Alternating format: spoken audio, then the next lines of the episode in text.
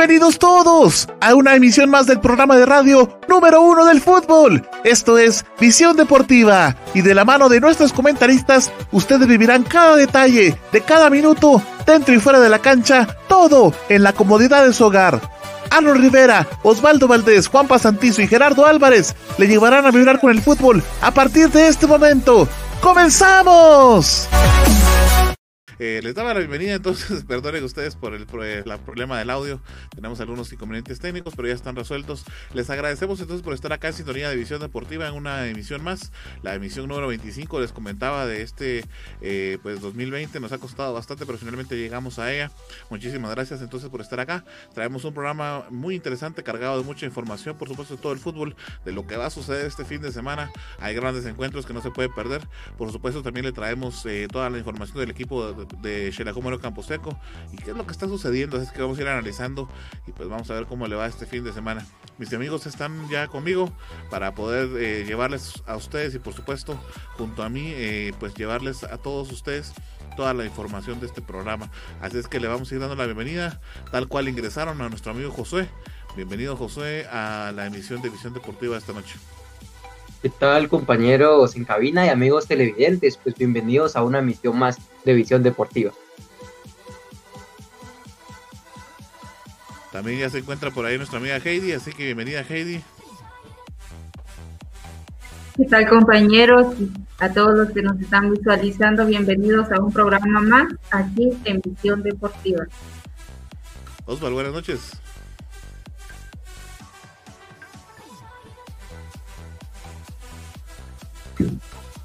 Sí, ¿qué tal compañeros? ¿Qué tal amigo televidente? Gracias por estar aquí más una más en lo que es edición deportiva, donde se va a enterar de todo el, todo el ámbito futbolístico, tanto internacional como nacional. Así que sea bienvenido.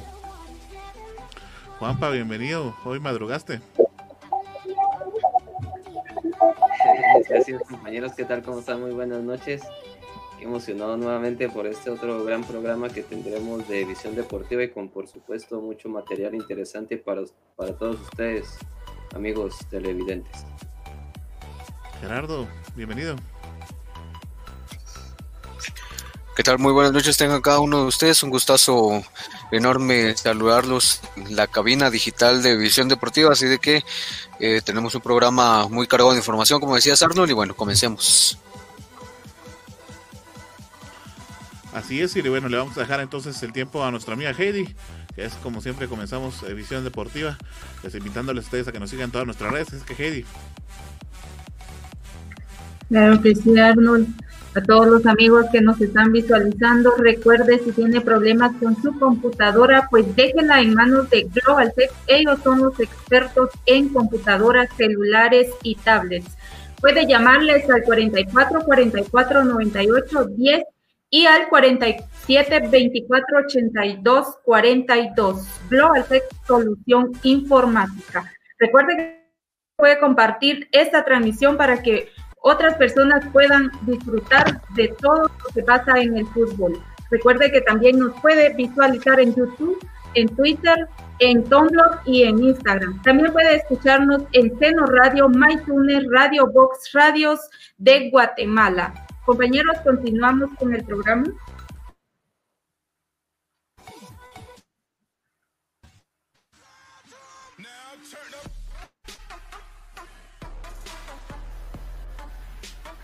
Así que vamos a empezar de lleno con lo que es el segmento de la Champions League. Sí, estaba diciendo que vamos a empezar de, lleno con lo que es el segmento de la Champions League, que se vio la primera jornada en este día miércoles y día martes, que bueno, fue pasadito lo que fue esta, esta semanita llena de lo que es la Champions League, la primera jornada.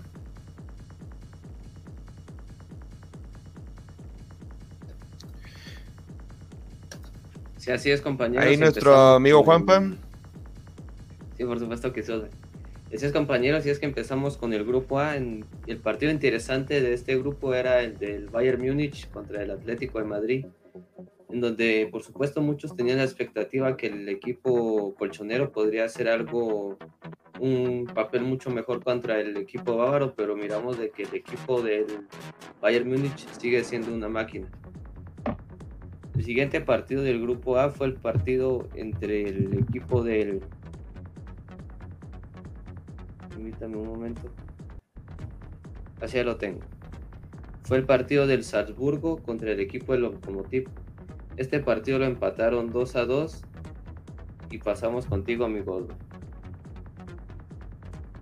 Pasamos a lo que es el grupo B. En el grupo B tenemos lo que es la sorpresa de la jornada, donde lo que era el Shakhtar eh, está ganando 3 goles a 2 en los primeros 45 minutos, llegan lo que 3 goles a 0. Cuando llegó lo que fue Luka Modric eh, y también lo que Vinicius Junior, un golazo Luka Modric, como veíamos en pantalla, también lo que es Vinicius Junior, para poner las cosas tres goles a dos, y por último lo, lo que era Fede Valverde para el supuesto empate, pero por supuesto por lo que está interfiriendo la visualización del portero Vinicius Junior, lo cual no fue válido lo que fue este gol. Teníamos el siguiente encuentro que era entre el Inter del Milán contra el Borussia eh, esto también del grupo B. Eh, aquí teníamos el resultado que finalmente habían quedado dos goles a dos, eh, estaba ganando lo que era el Borussia y del último tanto lo anotó lo que fue Romelo Lukaku. Así es como pasamos al grupo C, donde Manchester City ganó 3 a 1 con goles del un Agüero, que sorpresivamente volvió después de la lesión.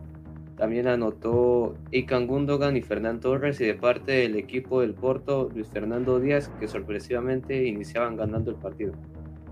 Y el otro partido fue entre el Olympiacos y el Olympique de Marsella, en donde ganaron el Olympiacos 1 a 0 con gol al minuto 14. Ya que pasamos a lo que es el grupo D, donde se enfrentaba el Ajax contra Liverpool. Aquí desafortunadamente lo que es el argentino Fico había anotado lo que era el único tanto, autogol. Y por supuesto, última instancia llegó lo que era Fabiño para salvar al, equipo de Jurgen Klopp. Y con lo cual se llevaron los tres puntos a Inglaterra. Siempre en el grupo D se enfrentaba lo que era el Atalanta contra el Mittingham, el cual el Atalanta arrasó otro eh, de cuatro goles a cero. Aquí anotó el primero lo que es eh, Dubán Zapata, luego el Papu Gómez, luego llegaba lo que era Luis Muriel, otro colombiano, así que dos colombianos anotaron este partido. Y por último, lo que era el señor Wenchenbrock. Y luego pasamos a lo que es el grupo E, Juanpa. Sí, así así pasamos al grupo E, donde se enfrentó un partido bastante llamativo entre el Chelsea y el Sevilla, donde un partido muy interesante donde los dos equipos tuvieron varias oportunidades, pero lastimosamente ninguno de los dos se pudo llevar la victoria. Seguimos con el siguiente partido que fue el partido entre Rennes y el Krastovar, en donde el partido culminó 1 a 1.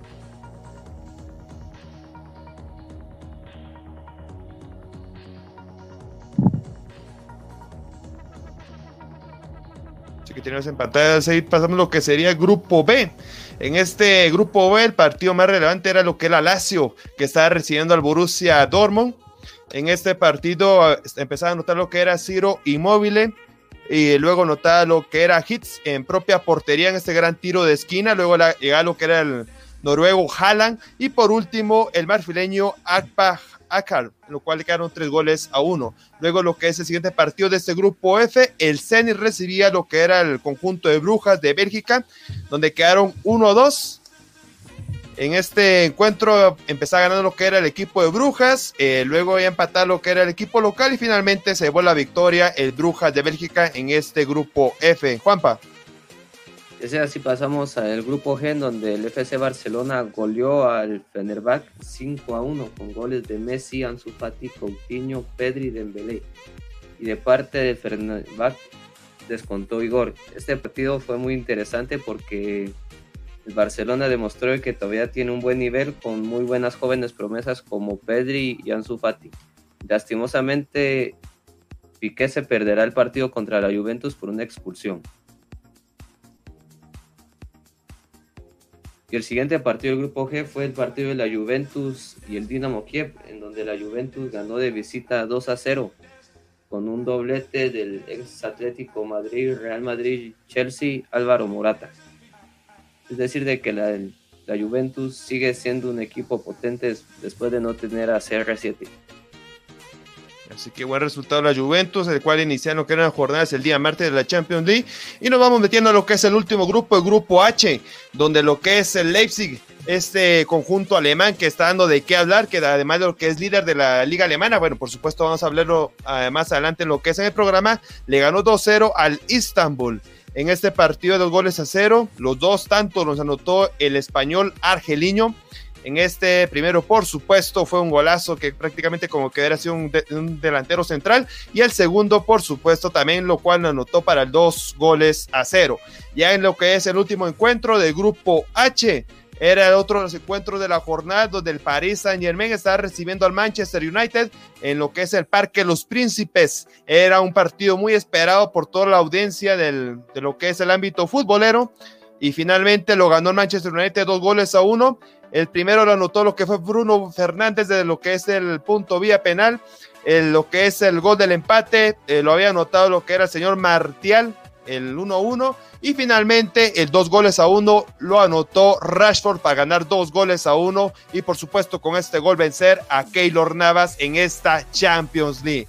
Así que hasta ahí tenemos lo que son los, lo, lo más actualizado, lo importante de esta jornada de la Champions League.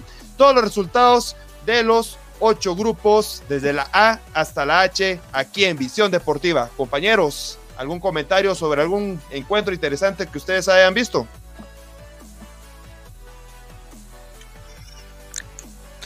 Me parece que, bueno, hay que destacar eh, los encuentros de los equipos españoles, sobre todo del Barcelona y del Madrid, ¿no? Que con eh, resultados bastante interesantes. Parece, eh, bueno, para empezar, eh, con el Barcelona, eh, oportunidad de poder ver eh, el partido completo, porque era 20 de octubre, pues ese día hay descanso. Y, bueno, la verdad se me hizo un partido bastante interesante, eh, bien planteado, bien jugado, eh, un Barcelona diferente, un Barcelona que se mostró eh, realmente con, opciones y que mostró variantes sobre todo.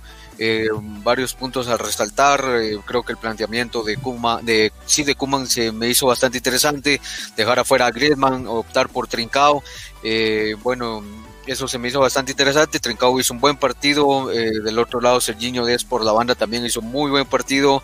Lo de Ansu Fati, en realidad, como decía Juanpa, lo de Pedri, también resaltando los jugadores de 17 años que, bueno, se espera, eh, o bueno, son las promesas, el, presente y el futuro del Barcelona. Es mucho de ello y también destacar lo de Dembélé, que me parece que es un jugador eh, que de manera personal siempre, o bueno, más bien no me ha gustado su estadía en el Barcelona, porque en realidad eh, se desembolsó mucho dinero por él y no ha sido determinante como se esperaba, pero eh, en el partido entra el recambio y me parece que hace una muy buena jugada para el eh, de Perry realmente es, es, un jugador que demostró las capacidades que tiene y el por qué se contrató en un principio.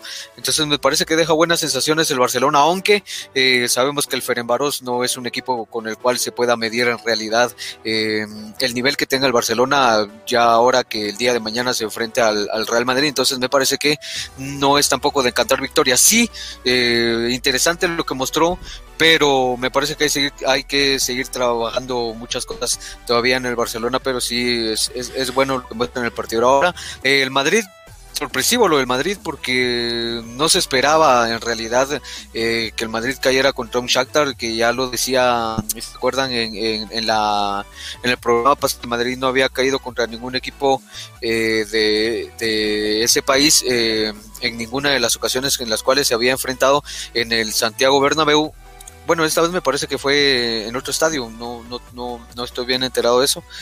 Pero eh, me parece que sí, complicado. Estefano, ¿Cómo? En el Alfredo, Alfredo Estefano. Sí, pues. Eh, Exacto, entonces sí me parece bastante sorpresiva la derrota del Madrid, sobre todo porque venía de perder contra el recién ascendido Cádiz, entonces sí me parece que las cosas en el Madrid están un poco más complicadas, pero sabemos de que, bueno, de estos equipos se puede esperar de todo, y, pero sí, me parece sorpresivo lo del Madrid y pues eh, de alguna manera positivo lo del Barcelona. Otro de los partidos que creo que hay que resaltar de esta jornada es el partido del, del Manchester United contra el PSG, un partido que al final de cuentas nos dejó sin lugar a dudas pues, eh, pues un buen sabor de boca. Eh, era lo que esperábamos, creo yo, al final de cuentas. Aunque sí es sorpresivo que de alguna manera pues, el París haya caído, pero no cayó por mucho. Y eso habla del partido tan peleado que se tuvo del grupo H, uno de los grupos que platicábamos en el programa recién pasado. Es uno de los grupos de la muerte. Habíamos quedado al final de cuentas, ¿verdad? Y es por ahí, por ahí donde vemos eh, esa situación, ¿no? Al final 2 a 1 pues es el es como gana el Manchester United de a poco va recobrando un poco el nivel el Manchester United porque se le había visto un poco perdido en los últimos tiempos, ¿no? Sí, así como decís, este partido fue bastante interesante. Creo que los dos equipos dieron todo lo que tenían en la cancha, con un Taylor Navas muy bien en la portería, quitando bastante disparos de parte del equipo del United. Pero algo que fue interesante y que fue lo que más noté en el campo fue cuando entró el francés de parte del United, Pogba, el mediocampista. Cuando entró este jugador le cambió la cara totalmente al equipo. En vez de defender ya estuvieron atacando más y más. En una de todas esas ocasiones pudieron encontrar el gol.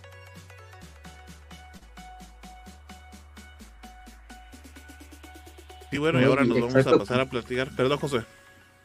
No, y como comentabas, Pampa, de que, de que el ingreso de Pogba fue bastante importante porque en el primer tiempo, como podemos notar, más que todo, el Manchester United les hacía siempre superior, superioridad numérica, perdón, en la media cancha al Paris Saint Germain. Pero en el segundo tiempo, ya Tuchel eh, cambió la formación, ¿verdad? Y prácticamente ahí era ya al revés. Ya el París le hacía la superioridad numérica en medio campo al Manchester United. Y es por eso que los primeros 15 minutos prácticamente el Paris Saint Germain tuvo cuatro llegadas claras. Pero fue al momento del ingreso de Pogba cuando ya nuevamente volvió a tener la, la ventaja sistemática del United. Y es por eso de que, de que sí, la entrada de Pogba fue fue vital, ¿verdad? Para que nuevamente el United pudiera retomar confianza y para posteriormente conseguir el gol de la victoria.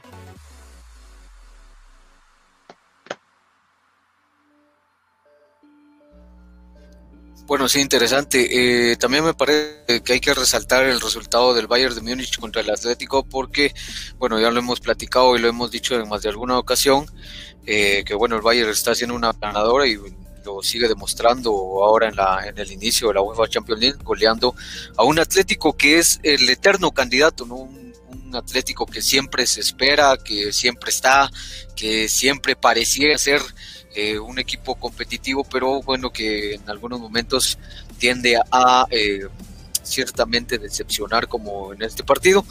Y bueno, me parece que eh, si no tienen algún otro comentario vamos a eh, dar una repasadita también por eh, la Europa League que también inició esta semana con la primera jornada. El día jueves 29 de octubre se disputaron todos los partidos correspondientes a todos los grupos de la Europa League. Bueno algunos resultados interesantes. El Young Boys cae 1 a 2 contra la Roma.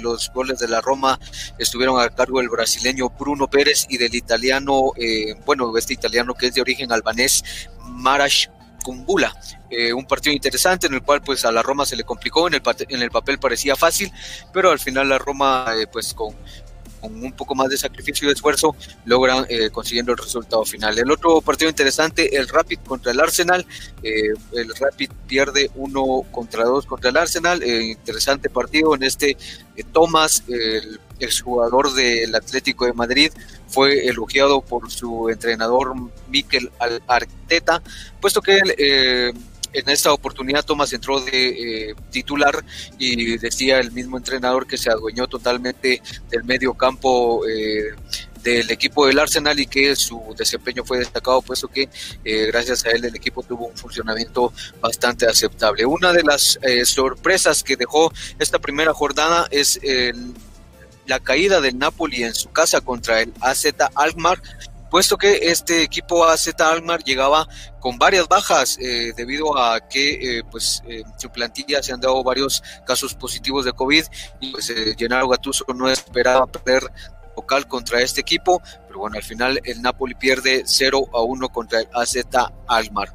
otro encuentro interesante, el Celtic contra el Milán, termina ganando el Milan en posición de visitante por 3 a 1 con goles de eh, eh, Brahim, este exjugador merengue, Krimic y Haungel. Eh, consigue un buen eh, funcionamiento, un buen partido. Ibrahimovic bastante interesante, siempre colaborador.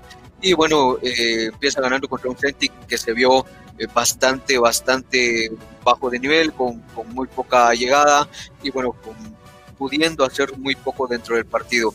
El Villarreal que goleó 5 a 3 al Sivaspur, un encuentro también interesante. Eh, Emery mencionaba en la rueda de prensa eh, eh, luego del partido que era importante empezar ganando en Europa y qué bueno que lo hayan hecho ellos.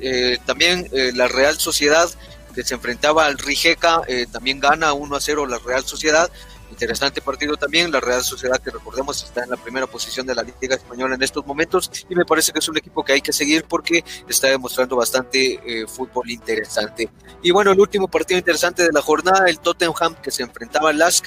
Eh, al final el Tottenham termina ganando en condición de el local por 3 a 0. En, esta, en este partido, pues eh, Gareth Bale se estrenó como titular en la alineación de los Blues y bueno, mencionaba en la rueda de prensa posterior al partido también de que su buen rendimiento, bueno, el buen rendimiento, el buen rendimiento que se había podido reflejar en el partido era debido a la confianza que le estaba dando al entrenador en el mismo tiempo de que eh, pues todavía se sentía un poco oxidado y pues estaba en una fase como de pretemporada, lo mencionó para él, en la cual esperaba recuperarse y estar a punto totalmente para hacer, eh, bueno, para estar a mayor disponibilidad de José Mourinho. Esos son los resultados de la Europa League, que por supuesto van a seguir eh, con, la segunda jornada en la próxima semana, pero ya lo revisaremos en el, programa del día lunes, compañeros. Así de que interesantes resultados en la primera jornada de la Europa League también.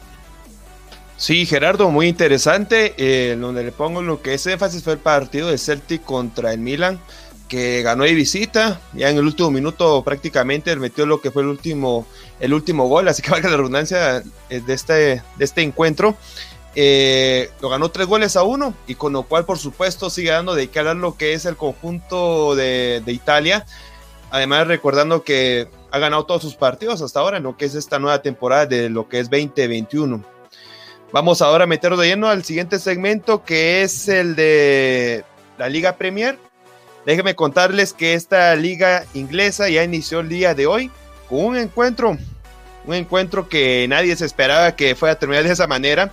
Eh, déjenme contarles que el Leeds United visitó lo que fue el Aston Villa, eh, uno de los eh, encuentros más atractivos, donde lo que es el Leeds United, que está dirigido por Marcelo Loco Bielsa, contra el Aston Villa, que bueno, fue una de las jornadas pasadas que daba de qué hablar cuando le anotaban lo que eran varios goles al, a lo que era Liverpool, al monarca de esta Liga Premier. Pero en esta ocasión, eh, jugando de local, fue todo lo contrario porque perdió 0 a 3 contra lo que es el Leeds United. Déjenme contarles que en este encuentro, el, el anotador de los tres goles fue el señor Patrick Bamford. Ya con estos tres goles ahora se sitúa de lo que es entre los primeros lugares de lo que son los goleadores, precisamente en la cuarta posición con seis goles, luego de seis partidos jugados. Esto, Leeds United ya se está iniciando lo que es la Gran Premier League. Ahora vamos a hablar un poquito de los partidos que se van a vivir el próximo, este próximo fin de semana, entre el día sábado y el día domingo. Déjenme contarles que entre los partidos importantes y por supuesto a resaltar, tenemos entre eh, lo que sería el Arsenal, que va a estar recibiendo al Leicester City. Déjenme contarles que este partido es muy importante por la, por la razón que el Arsenal eh, va a presentar eh, lo que es el encuentro luego de haber jugado lo que es la Europa League, igual que Leicester City. Ambos debutaron esta semana en el torneo internacional y por supuesto van a pelear lo que son los primeros lugares de esta gran Premier League, lo que es el Arsenal contra el Leicester City. Ya vamos a lo que es el siguiente encuentro rápido. Este otro encuentro, déjenme contarles que es entre, bueno, uno de los más eh, vistosos, de los más esperados. Puedo, puedo decir para este próximo fin de semana, y es entre el Chelsea que va a estar visitando al Manchester United.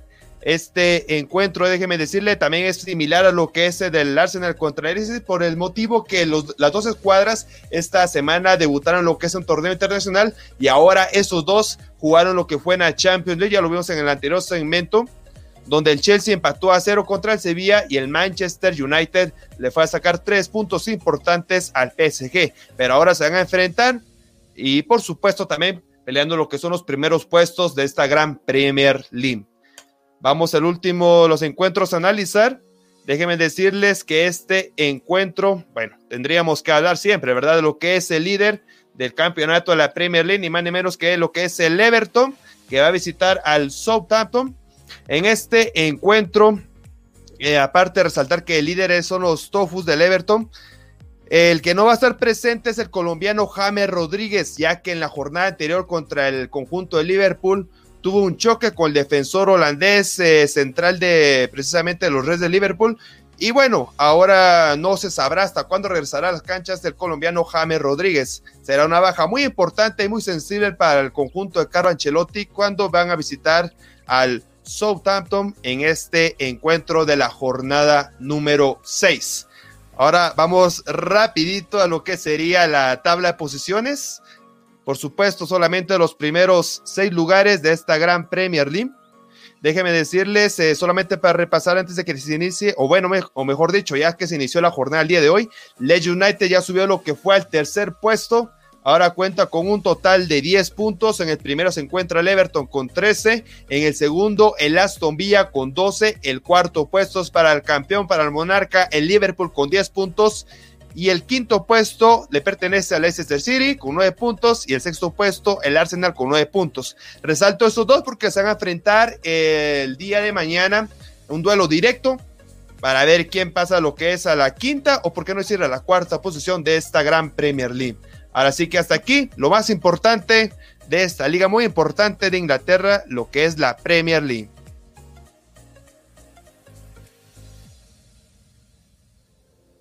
Así es, pues amigos, ahorita pasamos a, no sé si tengan algún comentario sobre la Premier o pasamos directamente a, la Santander.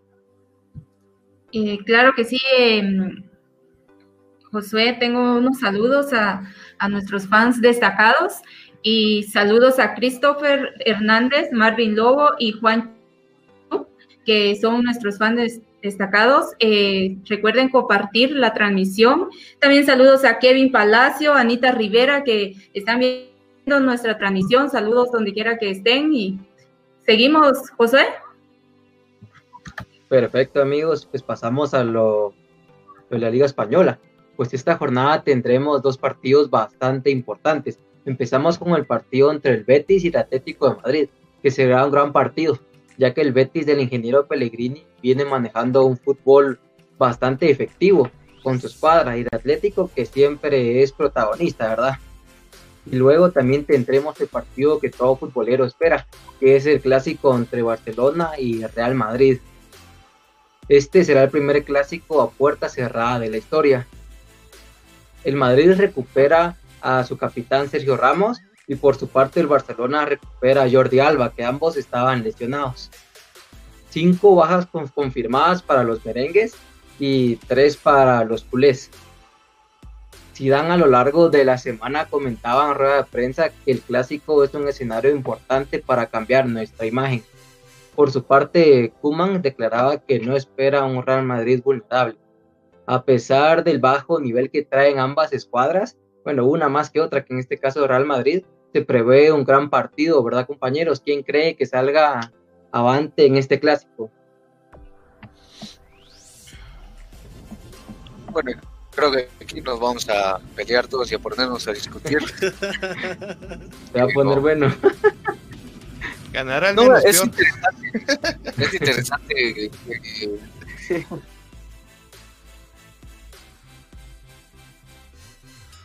Ya se quedó por ahí frisado Gerardo, le quitaron la contraseña, le dio la contraseña. De la emoción. bueno, yo iba a comentar aprovechando que Gerardo ya no, ya no siguió por ahí con nosotros, entonces eh, les iba a platicar que eh, de alguna manera creo que los dos llegan con un bajo rendimiento. Entonces, eh, como bien lo decía Oswald, lo platicábamos a mitad de semana y bueno, obviamente tratando de ser objetivos, ya después nos pondremos a defender cada quien a nuestro equipo, pero siendo objetivos, eh, pues obviamente no es el mejor clásico de la historia, sin lugar a dudas, y estamos esperando, eh, pues como bien lo decía Oswald, que gane el menos peor, el que juegue menos mal en este, en este partido, porque eh, ninguno de los dos ha trascendido hasta el momento. El Barcelona, que es el que viene de la Champions League, con el partido del 5 a 1, creo que ha sido el mejor resultado hasta el momento del Barcelona, ¿verdad? Después de mucho tiempo. Y el Real Madrid, pues que como yo ya se los decía, incluso Gerardo pues decía por ahí, ¿verdad? Que era un comentario con dolor que estaba dando en ese momento y, y sin lugar a dudas un poco molesto lo dije y el Madrid no está mostrando para nada lo que era hace unos años y lo que debería de ser como institución fuerte de fútbol. Entonces, sin lugar a dudas, yo estoy a la expectativa del peor clásico que he vivido en mi vida.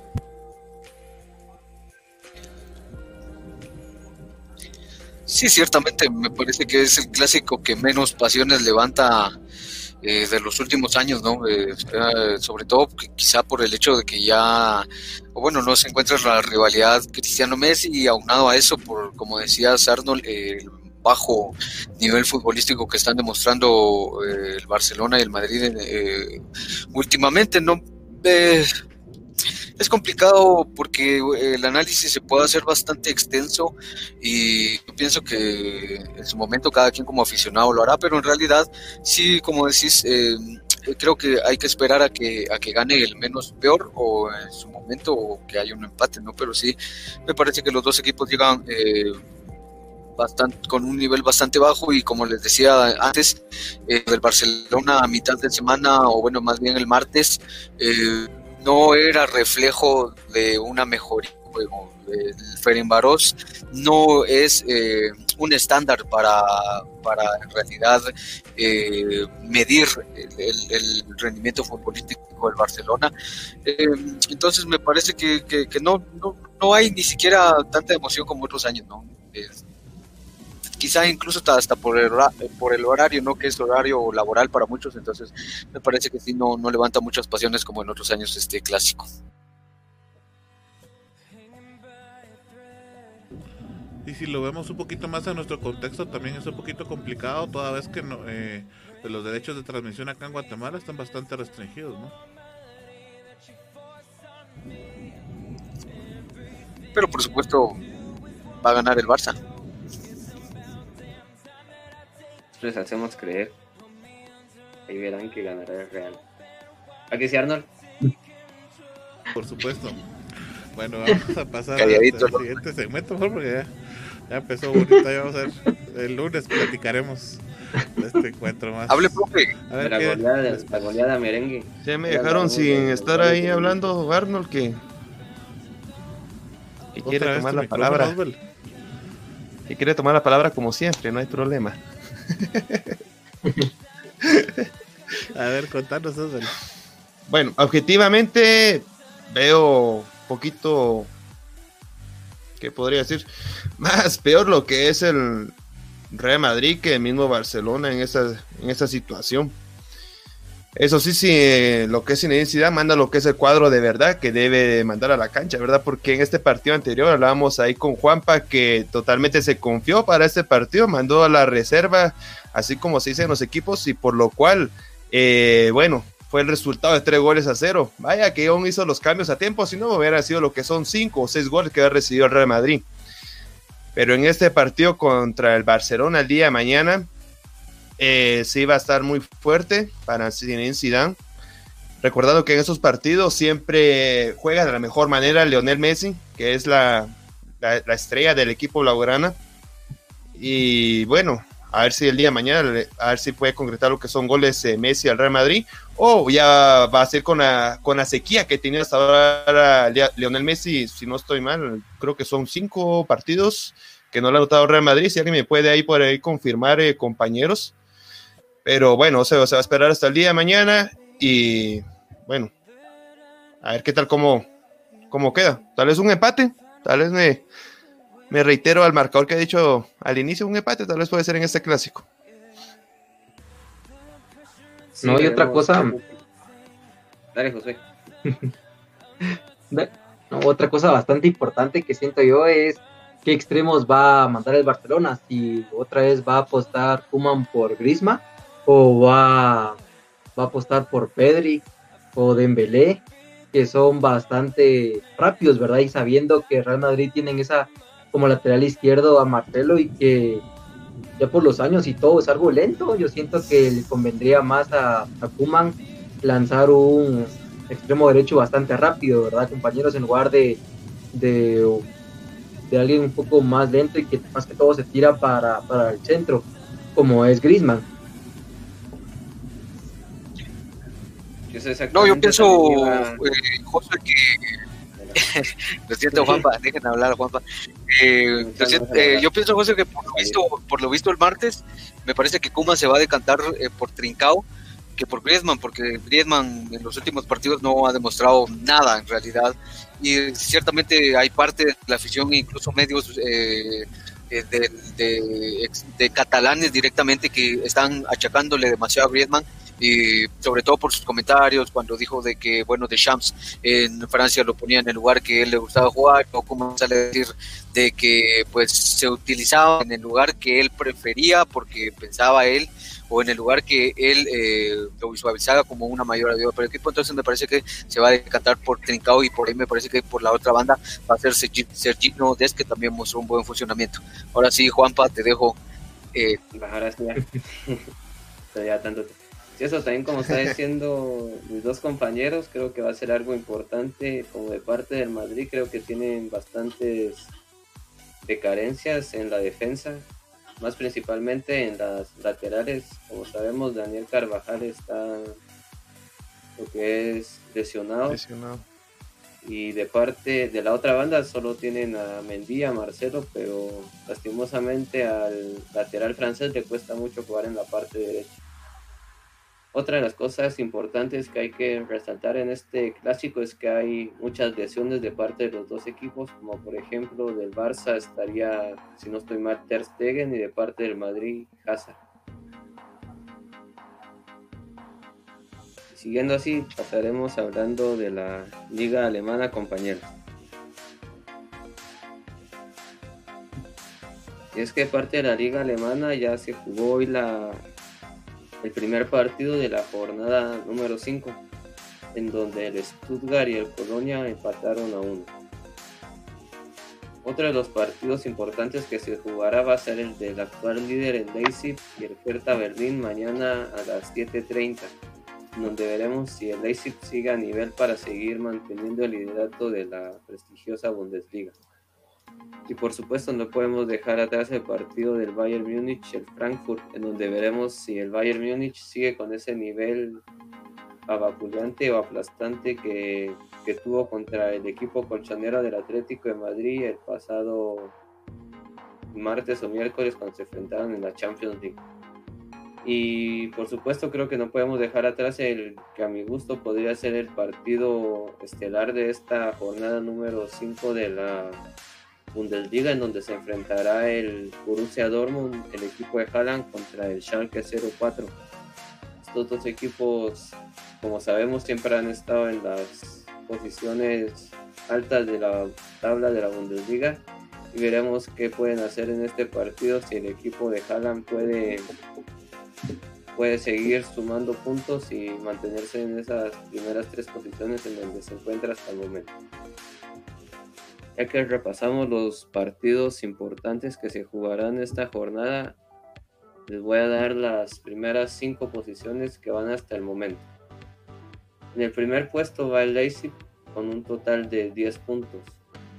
En el segundo lugar va el equipo del Bayern Múnich, el equipo bávaro, con 9 puntos. En la tercera posición va el equipo de Borussia Dortmund, igual con 9 puntos. En la cuarta posición va el Stuttgart con 8 puntos y finalmente en la quinta posición va el Frankfurt con 8 puntos.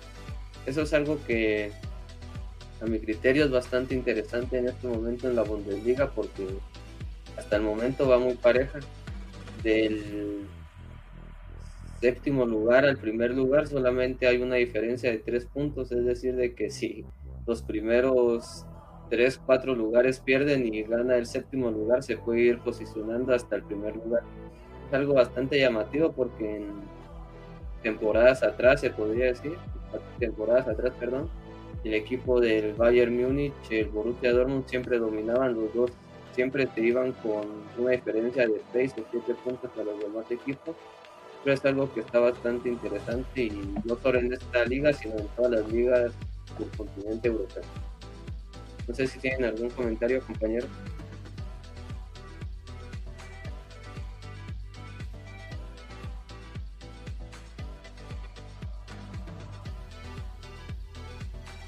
Sí, bueno, al final de cuentas la liga alemana es una de las más interesantes y pues ahí vamos viendo de a poco cómo se va llenando la tabla. Creo que más adelante iremos eh, pues viendo de acuerdo a los resultados que se vayan dando y por supuesto cómo se vayan eh, jugando las jornadas, pues vamos a poder ir analizando poquito más profundo porque pues como están iniciando todas las ligas, a veces es un poquito complicado.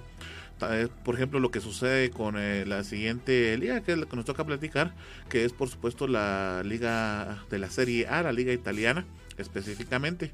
Déjenme contarles eh, pues que eh, bueno, como bien lo platicábamos en el segmento de la Europa League, el Milan está siendo pues uno de los arrasadores de esta liga alemana, perdón, de la, liga italiana, perdón, de la liga italiana. Eh, es uno de los equipos más fuertes hasta el momento. Recordemos que ya eh, recuperó a su jugador emblemático, ¿no? A Ibrahimovic, que tenía COVID. También dentro de la Serie A y por supuesto de las notas que se van moviendo eh, pues durante la semana. Déjenme platicarles pues que Cristiano Ronaldo, ya lo platicaba mi amigo Oswald por ahí, ¿verdad? Que se iba a perder uno de los encuentros que teníamos.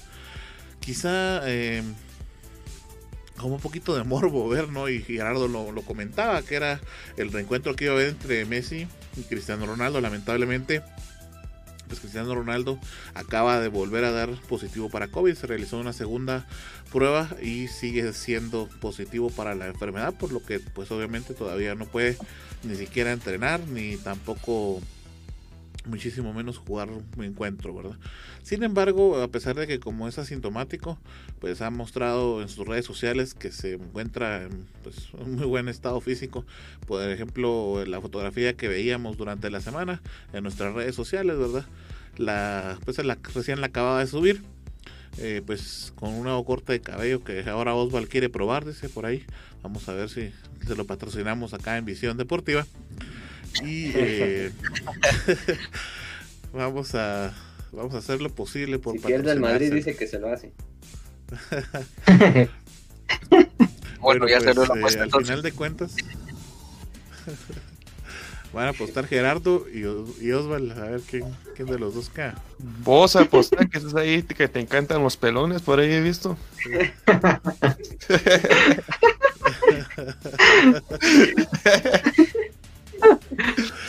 Bueno, a ver si se animan al final o no. Pues, bueno, platicándoles entonces esto desde que se va a perder el partido entre la Juventus y el Barcelona, Cristiano Ronaldo, y por supuesto para esta eh, siguiente jornada no va a poder estar tampoco para el Milan, perdón, para la Juventus. Y bueno, la Juventus se viene de ganar en la Europa League, Zlatan pues ya no anotó, pero sí ayudó bastante en el encuentro. Y bueno, vamos a seguirles platicando qué es lo que sucede con la salud de Cristiano Ronaldo.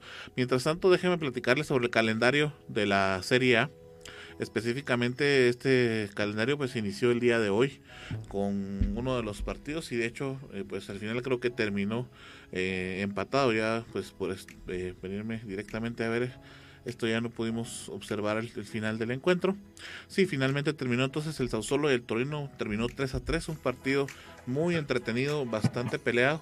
Eh, seis goles en un partido es bastante. 3 a 3 finalizó el encuentro. El día de mañana, a las 7 de la mañana, pues se va a jugar el Atalanta con el Sampdoria.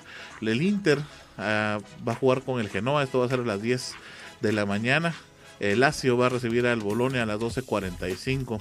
Esos tres partidos se van a jugar el día de mañana, sábado.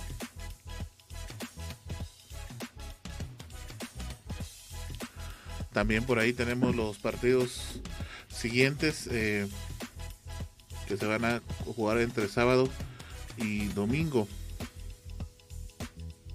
Ahora vamos a ver si nuestro amigo Osvaldo nos hace el favor de bajar la imagen.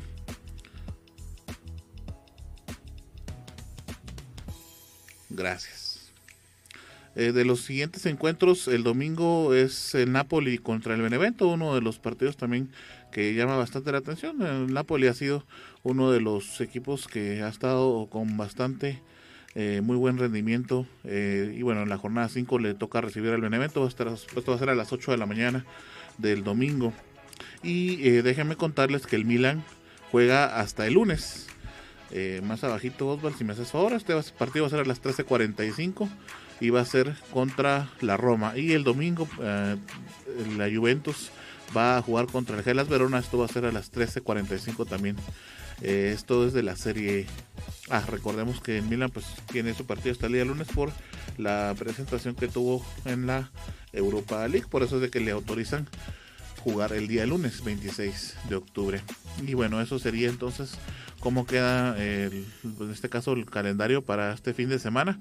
Y las posiciones las vamos a repasar así rapidito. Las primeras cinco eh, posiciones. El Milan como les platicaba no ha fallado. Y si el día de mañana eh, perdón el día lunes juega y gana estaría acumulando su quinto partido en Serie eh, sin perder el sexto, sin contamos el de la Europa League. El Sassuolo está en segundo puesto, el Atalanta en el tercero con nueve puntos, el Napoli se encuentra con ocho puntos y la Juventus en quinto con ocho puntos. El Inter todavía no aparece en las primeras posiciones, solo si bajamos un poquito para verificar en qué posición se encuentra entonces el Inter, que está en la sexta posición, está apenas abajito entonces de la Juventus y bueno, es así como se desarrolla toda la situación de la serie Ah, en este caso. Como les digo, conforme vayan avanzando las jornadas, pues vamos a poder ir eh, profundizando un poquito más sobre el rendimiento de cada uno de los equipos. Por supuesto, me parece que es un partidazo el del Milan contra eh, la Roma y sobre todo recordemos de que eh, el Milan es de los pocos equipos europeos que sigue invicto hasta el momento. bueno, disculpen compañeros, parece que estoy teniendo algunos inconvenientes aquí con eh, la computadora y el internet. Eh, bueno, no sé qué me recomendarías, Heidi, para solucionar mis problemáticas eh, con la computadora y con el internet. Pues, ¿por qué no la llevas a GlobalTech? GlobalTech. Mm, me parece que he escuchado. Eh, ¿Me podría dar más información, Heidi, por favor? Mira, Global Tech, ellos son expertos en computadoras, en celulares y tablets. También tienen repuestos, accesorios para computadoras. ¿Y qué otros servicios ofrece Global Tech, Heidi? Pues como si fuera poco, ahora tienen ofertas en Netflix, Amazon y Spotify. Puedes encontrarlos en Facebook como Global Tech o también puedes llamarles al 4444 9810 o al 47 24 82 42. Te, la te recomiendo Global Tech. Te agradezco, eh, Heidi, así de que eh, ya saben, Global Tech es eh, su solución a todas las problemáticas que tengan en computación, internet, telefonía y por supuesto los combos eh, sobre plataformas digitales que ya nos informaba nuestra amiga Heidi. Así que me parece que vamos al siguiente segmento.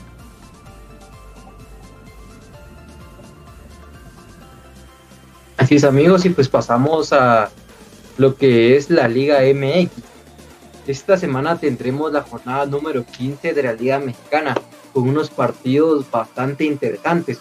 Por ejemplo, tenemos el partido de Chivas contra Cruz Azul, unas Chivas que vienen cada partido jugando mejor, y Cruz Azul que viene todo lo contrario, después de tener un inicio de torneo muy bueno, ahorita viene prácticamente a la, a la baja. Así que esperemos que sea un partido muy, muy interesante.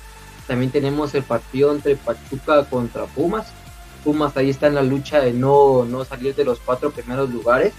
Y para finalizar tenemos también el partido entre el América contra el Atlas. El América a lo largo de la semana estuvo entrenando un once inicial que no contemplaba a Chucho López, pero sí está convocado para este partido, por lo cual seguramente tendrá minutos, ya que el Atlas, como bien sabemos, es un rival bastante accesible. Luego de tres partidos sin tener minutos, Chucho López ¿crees que finalmente el Piojo Herrera lo descongele contra el Atlas Oswald?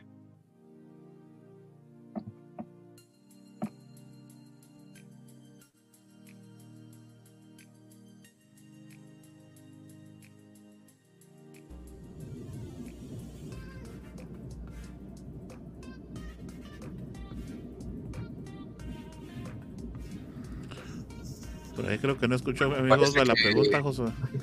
Osvaldo tiene Sí, sí, problemas. después, Debería sí, de Tengo los- problemas con, con el audio, Josué. ¿Podrías repetir o escribir la pregunta? Disculpa. no si después de los tres partidos que prácticamente ha estado congelado Chucho López, ¿crees que ah, finalmente va a tener minutos en esta jornada o seguirá igual en la banca? Pues tendría que tener esos minutos ya lo que es eh, de titular en el América, porque recordando antes de jugar con la selección guatemalteca, ha sido un titular indiscutible y una pieza fundamental para las Águilas del América.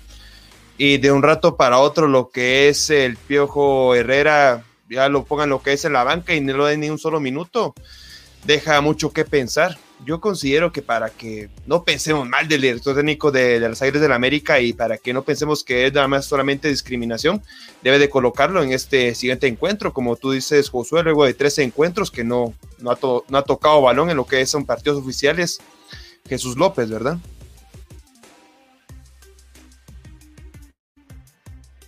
Exacto, y pues esperemos, creo que todos los chapines estamos igual con, con la misma incógnita, ¿verdad? Eh, si el Piojo Herrera finalmente se lo alinea como titular o en fin, ¿verdad?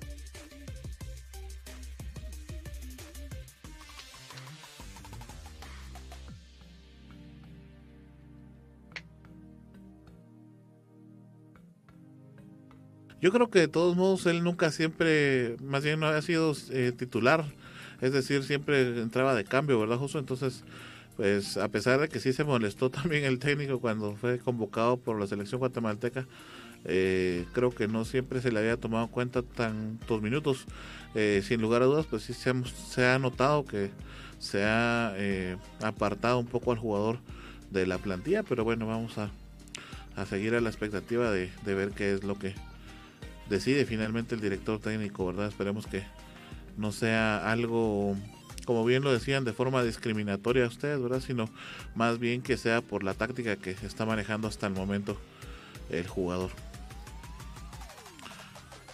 Bueno, nos vamos entonces a nuestro siguiente segmento que es con nuestro amigo Juan Pablo.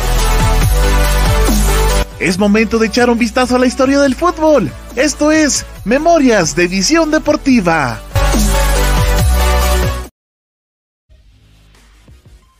Por supuesto que sí, compañeros, y les traigo unos datos bastante interesantes. Y el primero de esos es el de parte, un dato bastante interesante que salió ayer por el partido de comunicaciones en Motagua y es de que el equipo Quetzalteco, el equipo de Xelajú Mario Camposeco, fue el primer equipo guatemalteco en anotarle un gol a un equipo hondureño.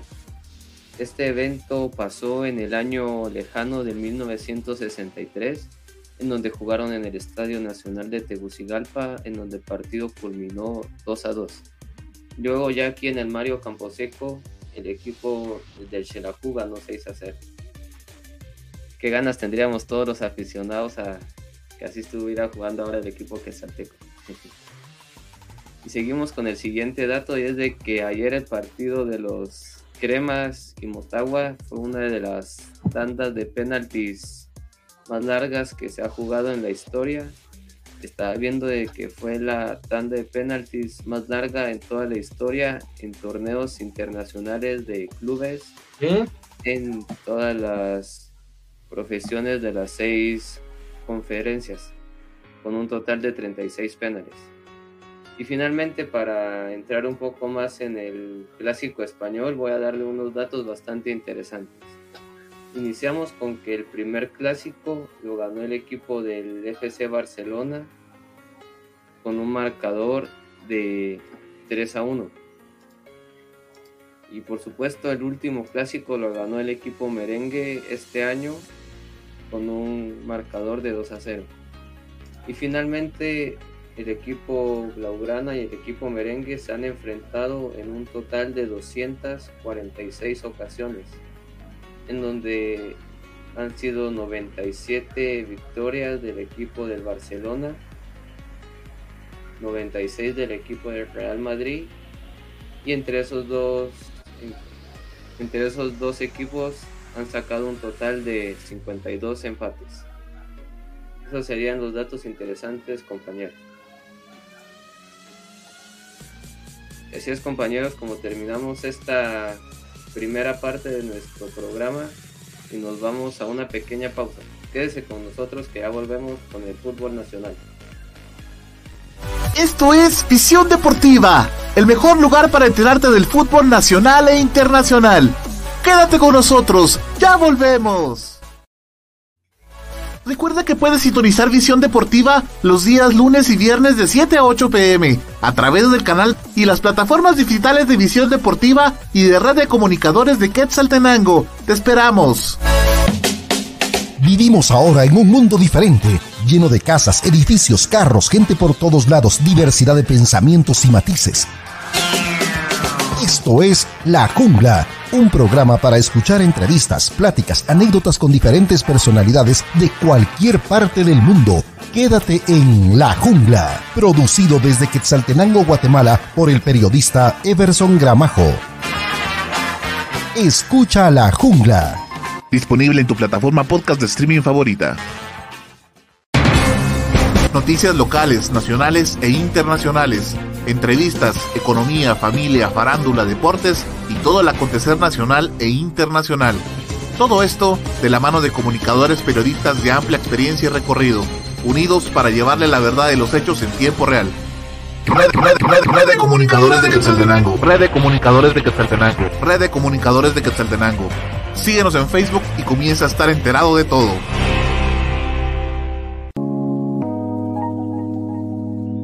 Sabemos que en estos momentos lo más importante es cuidar de tu familia. Y tu mundo digital es el que te ayuda a mantenerte cerca de ellos. Por eso, cuida de los tuyos y deja los problemas con la tecnología en manos de Global Tech, que te ofrece reparación y mantenimiento de todo tipo de computadoras, tablets y celulares, venta de repuestos y accesorios, películas, programas y sistemas operativos, música, audiolibros, libros digitales y cursos en línea venta de cuentas de Netflix, Amazon Prime, Spotify Premium y también contamos con asesoría técnica y diplomados para que sigas en formación y la realización de spots publicitarios en audio y video y todo lo relacionado a diseño gráfico y publicidad. Búscanos en Facebook como www.facebook.com diagonal Global Tech Shella o llámanos o escríbenos en WhatsApp al 4444 9810. Global Tech, soluciones tecnológicas digitales a tu alcance. Gracias por continuar en nuestra sintonía. Esto es Visión Deportiva, el hogar del fútbol nacional e internacional.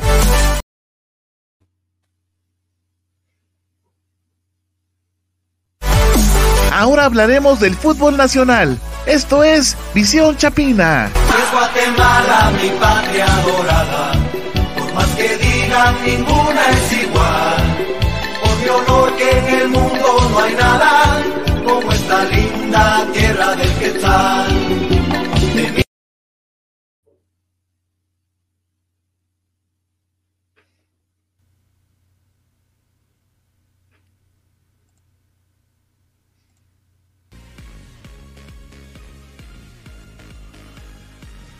Amigos, gracias. Seguimos entonces acá en Visión Deportiva.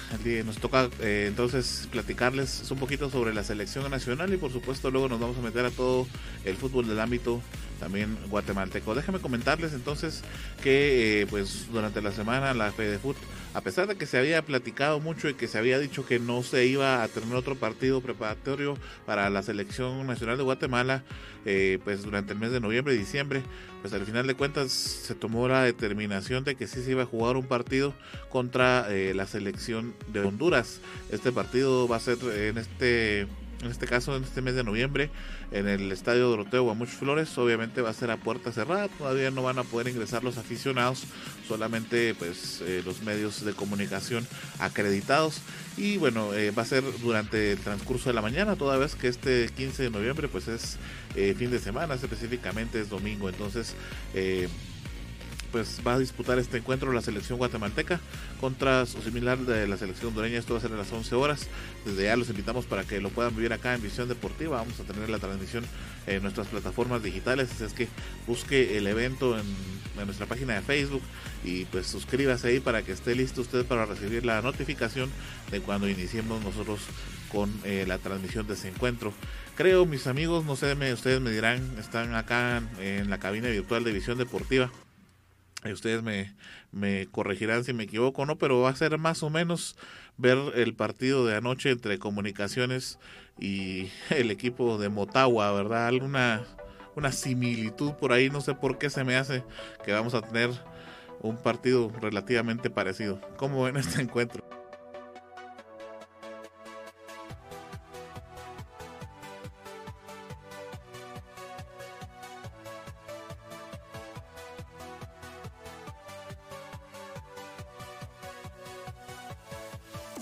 Como decís, va a ser un partido bastante interesante. Así como dices, sí creo que no, lo había, no me lo había puesto a pensar, pero sí va a ser un partido muy similar como el de anoche. Porque la mayoría de jugadores que están jugando están en las selecciones de cada equipo. Veremos qué es lo que puede hacer el director Amarini Villatoro si convoca a los mismos jugadores de siempre, que son los mayormente a los capitalinos y creo que tendría que convocar a jugadores que están pasando en un muy buen momento, como podría ser de parte del equipo de Achapa o de parte así de Cobán, etcétera. Este creo que será un partido bastante importante para medir si la selección está al nivel o no está al nivel de competir contra las grandes potencias de aquí de la CONCACAF como es Estados Unidos, Canadá, México que lastimosamente perdieron y también Costa Rica los ticos. Veremos qué es lo que puede hacer la selección nacional el domingo 15 de noviembre. No hay otra cosa a destacar compañeros, es de que a ver si finalmente tendremos la presentación de Carlos Camiani Félix en selección nacional. Eh, bueno, no, me parece que lo de Camiani Félix para selección nacional ya no. Eh, me parece incluso un. No deja de ser un gran jugador, pero me parece que para selección nacional y para lo que necesita eh, la selección en estos momentos, me parece que Camiani no sería la solución. Eh, interesante porque recordemos que Honduras viene de perder contra la selección de Nicaragua y Guatemala viene a empatar contra la selección de Nicaragua, entonces eh, por ahí eh, los dos equipos en un momento bastante complicado, eh, me parece que como decía Juanpa, a ver qué es lo que nos para Marini en esta ocasión, si sigue alineando a los mismos jugadores que han, han dado resultados pobres o si a Marini pues intenta algo diferente o vuelve a poner las mismas excusas que bueno a Marini y, el señor Claveri me parece que ya van por el mismo rumbo de excusa tras excusa pero ya hablaremos de Claveri en el segmento de División Chiva pero me parece de que interesante que haya un partido porque puede eh, seguir midiendo eh, lo que tiene la selección nacional. Esperemos que en esta ocasión pues se demuestre mejor fútbol ya que pues los dos partidos son pobres eh, futbolísticamente y esperemos que en este sí incluso ya estando jugando en tierras guatemaltecas, pues se pueda hacer, tener un mejor desempeño. Una pregunta Gerardo, pero si no lleva Camiani, ¿qué otro delantero central podría tener la selección nacional? Eh, bueno, interesante tu pregunta, Juanpa, pero y lo platicábamos, este, bueno, cuando se daba toda esta cuestión eh, del empate contra la selección de y es que hablaba de procesos.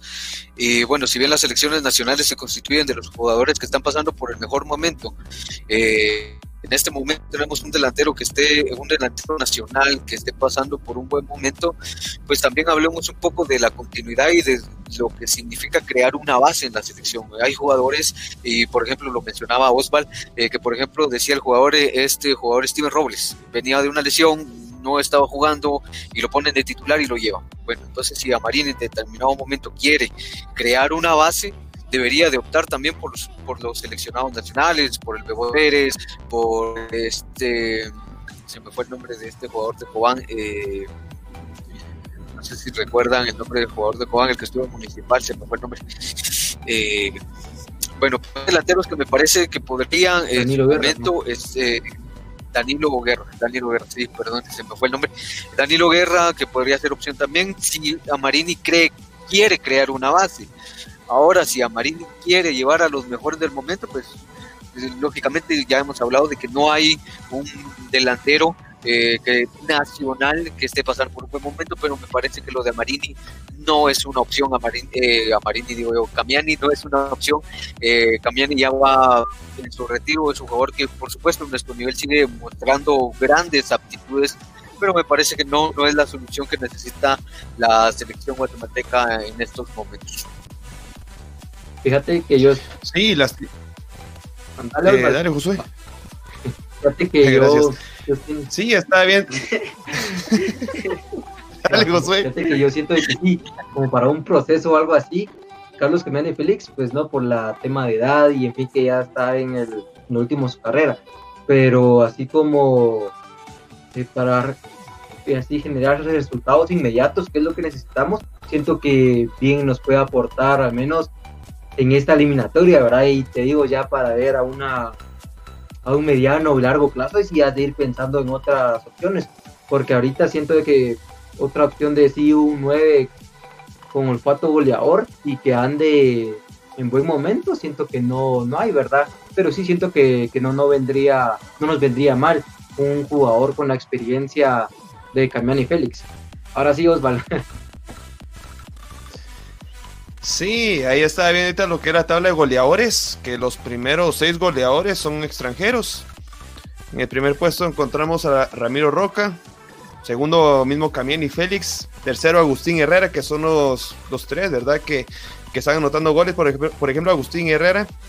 Ahí más adelante vamos a comentar, eh, José, sobre el marcador que tuvo comunicaciones, pero por supuesto en el gol que, que anotó él, vemos lo que tiene lo que es ese olfato goleador. Y los otros seis, eh, goleadores que están en lo que es esta tabla de la apertura 2020 también son extranjeros. Está Lauro Casal, Pedro Báez y Omar López. Así que lo que son eh, goleadores y delanteros aquí en el ámbito guatemalteco no existen. No, no, no sé por dónde puede echar mano lo que es Amarini y Villatoro. Y concuerdo con el comentario Josué que puede ser una buena opción que se lleven a Camiani y Félix. Es cierto, ¿verdad? Ya, ya es grande, ya está, ya tiene la edad muy avanzada para lo que es el ámbito futbolístico, pero puede aportar con esa experiencia que tiene para lo que es los goles que le hace falta bastante, bastante, bastante a la, a la selección guatemalteca. Eh, bueno, eh, no sé si eh, voy a diferir de ustedes, compañeros, y es que eh, me parece, José, que eh, no sé cómo lo vean ustedes, pero me parece que no es cuestión de resultado lo que se está buscando ahorita.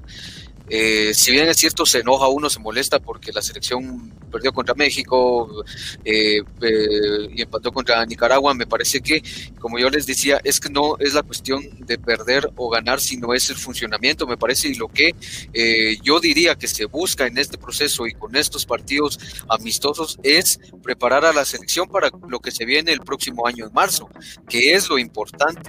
Me parece que la cuestión de los resultados no es necesariamente la prioridad, sino no es más bien la cuestión de funcionamiento.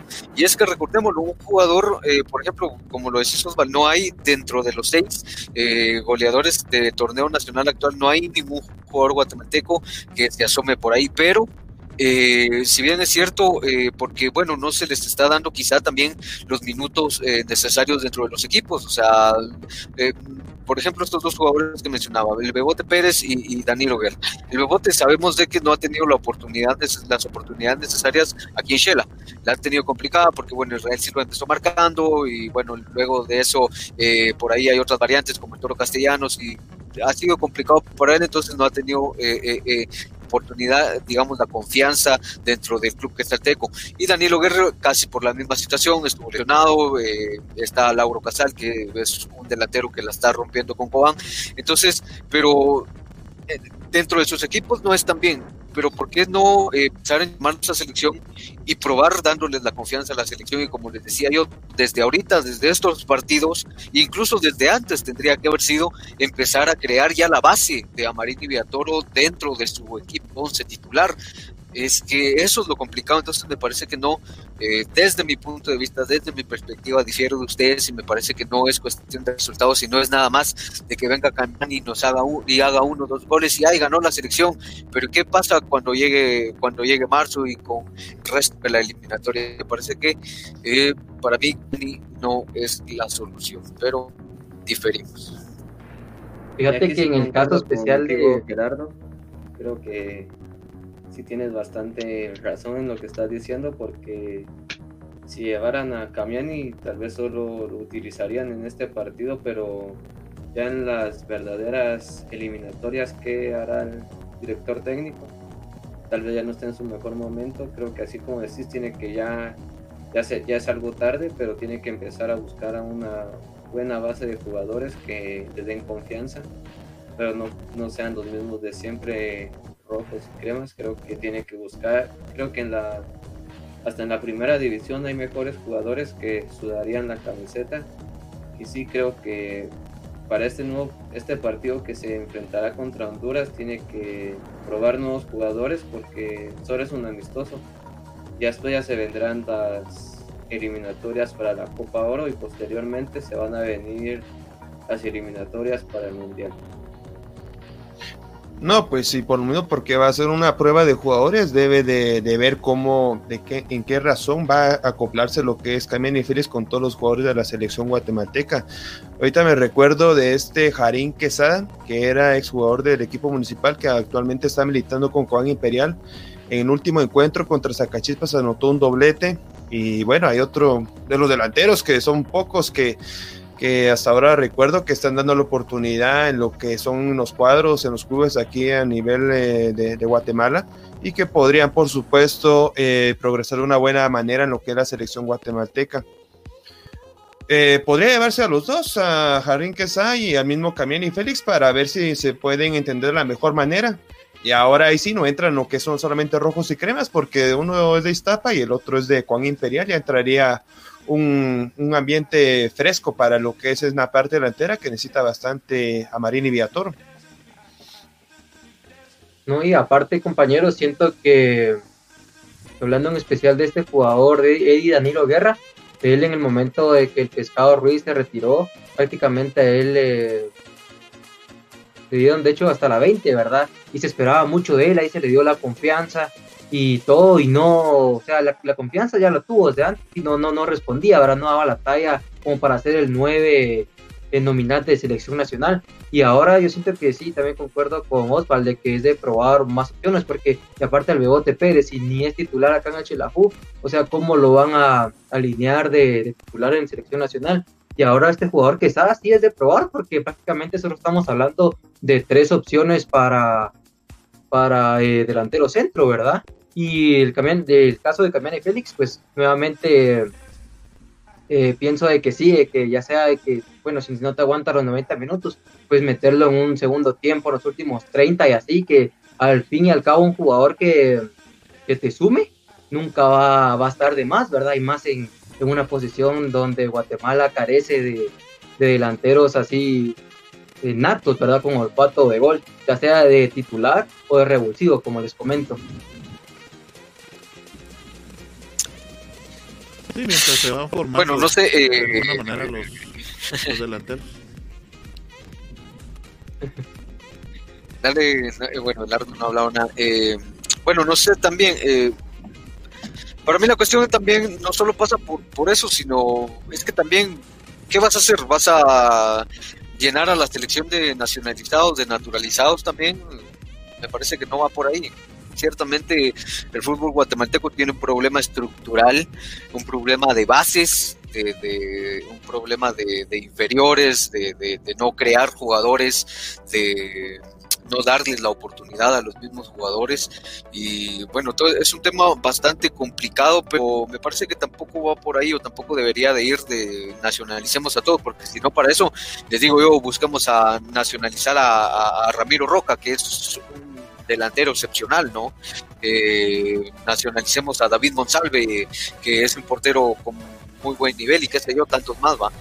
Pero me parece que más importante que los jugadores que, llame, eh, que llame a Marini, me parece que lo más importante es que a Marini se centre en qué es lo que está buscando eh, con la selección nacional, o sea, ya demostrar algo más sólido que lo que ha mostrado tácticamente en los últimos partidos, que me parece que ha sido una de las falencias más allá de que los jugadores no estén pasando por un buen momento, unos, unos y otros, me parece que a Marini Villatoro desde el banquillo no ha tomado las decisiones correctas, no ha hecho el manejo de grupo, el manejo de camerino correcto para que la selección demuestre, eh, bueno, que tiene fútbol, que tiene con qué enfrentarse a lo que se viene. Eso me parece que es lo más importante y me parece que ciertamente es eh, el tema paralelo, pero que no hayan jugadores eh, determinantes dentro del área. Sí, y bueno, si es de lo que nacionalizar, hablamos sí lo que es el delantero porque es el único puesto que le hace falta bastante a la selección guatemalteca. Bien, a hablar en los partidos anteriores porque Marini Villatoro está metiendo lo que son cinco mediocampistas y no ningún delanteros por, por la misma situación, ¿verdad?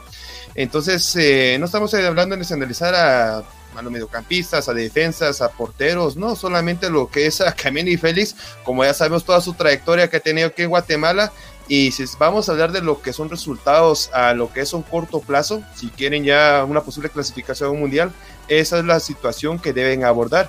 Pero si hablamos de lo que es un proceso a largo plazo para el próximo mundial, aquí entre unos eh, seis años, pues sí, que vayan ahí lo que es convocando a jugadores que no han sido titulares en sus equipos para que tengan su primera oportunidad con la selección guatemalteca y bueno, no importa el resultado que van a tener con lo que son los amistosos, porque recordando que esos amistosos son parte de lo que es el proyecto final para lo que se está buscando una posible clasificación, ¿verdad? Pero, pero bueno, no, no sé qué opinas, eh, Ardo.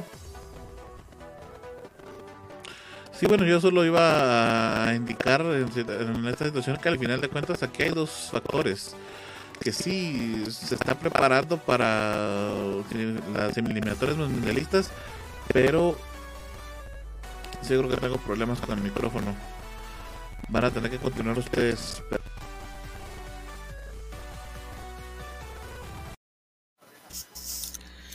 ¿Qué estás esperando, Arnold? Ya hubieras llamado a Global Tech. Ahí está la solución. Bueno, pues compañeros, no sé si tengan alguna otra cosa que, comentar o pasamos al siguiente segmento. Bueno, que vamos al siguiente segmento, Josué. Perfecto, entonces nos metemos de lleno a lo que es la liga de la CONCACAF, puesto que esta semana tuvimos los partidos clasificatorios a los octavos de final de la liga de la CONCACAF, teniendo unos partidos bastante interesantes empezando con el partido celebrado en el Estadio Rommel Fernández de Panamá entre los equipos de Independiente y Antigua.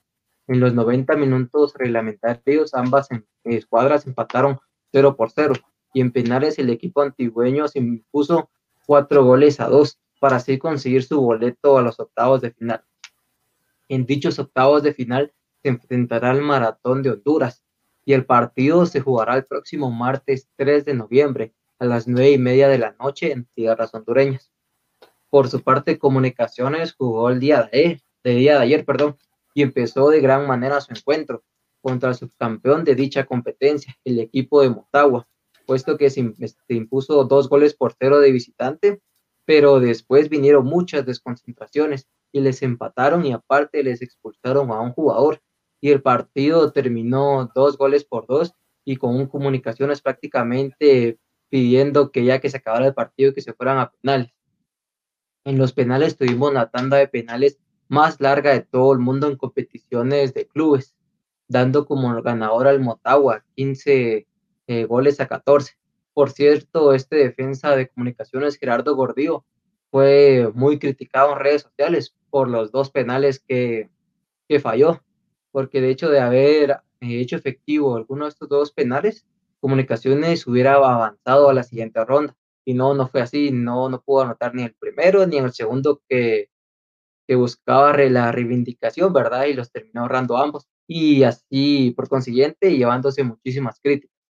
Por su parte, Municipal, que también está clasificado octavos de final, se enfrentará el día miércoles 4 de noviembre a las 7 de la noche contra el Saprissa en condición de visitante, en lo que se prevé será un gran partido, ¿verdad, Gerardo?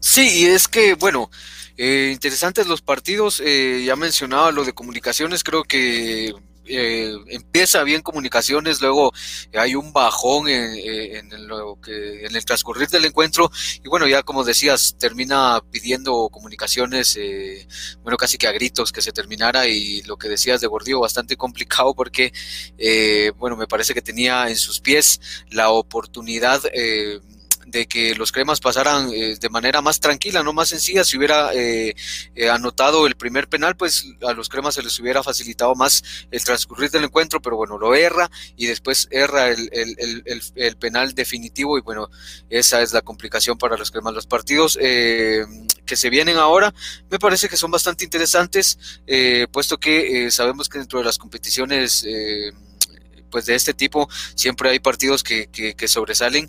Eh, esperemos que por supuesto los equipos guatemaltecos tengan la mejor de las...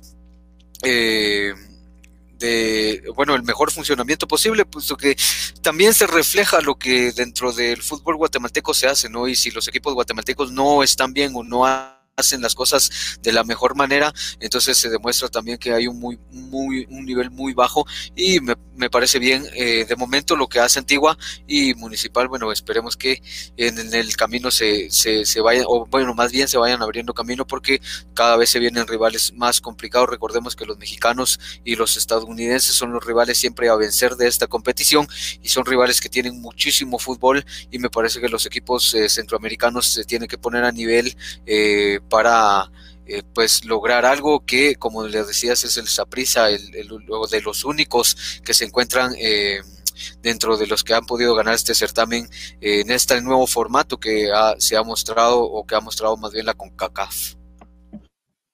Exacto, y otra cosa a resaltar es de que en esta CONCACAF, en esta liga la CONCACAF, no, no se van a enfrentar a, ningún rival de, de Norteamérica ahí se los enfrentarían, pero hasta en el torneo del próximo año, que es la CONCACAF eh, Liga de Campeones.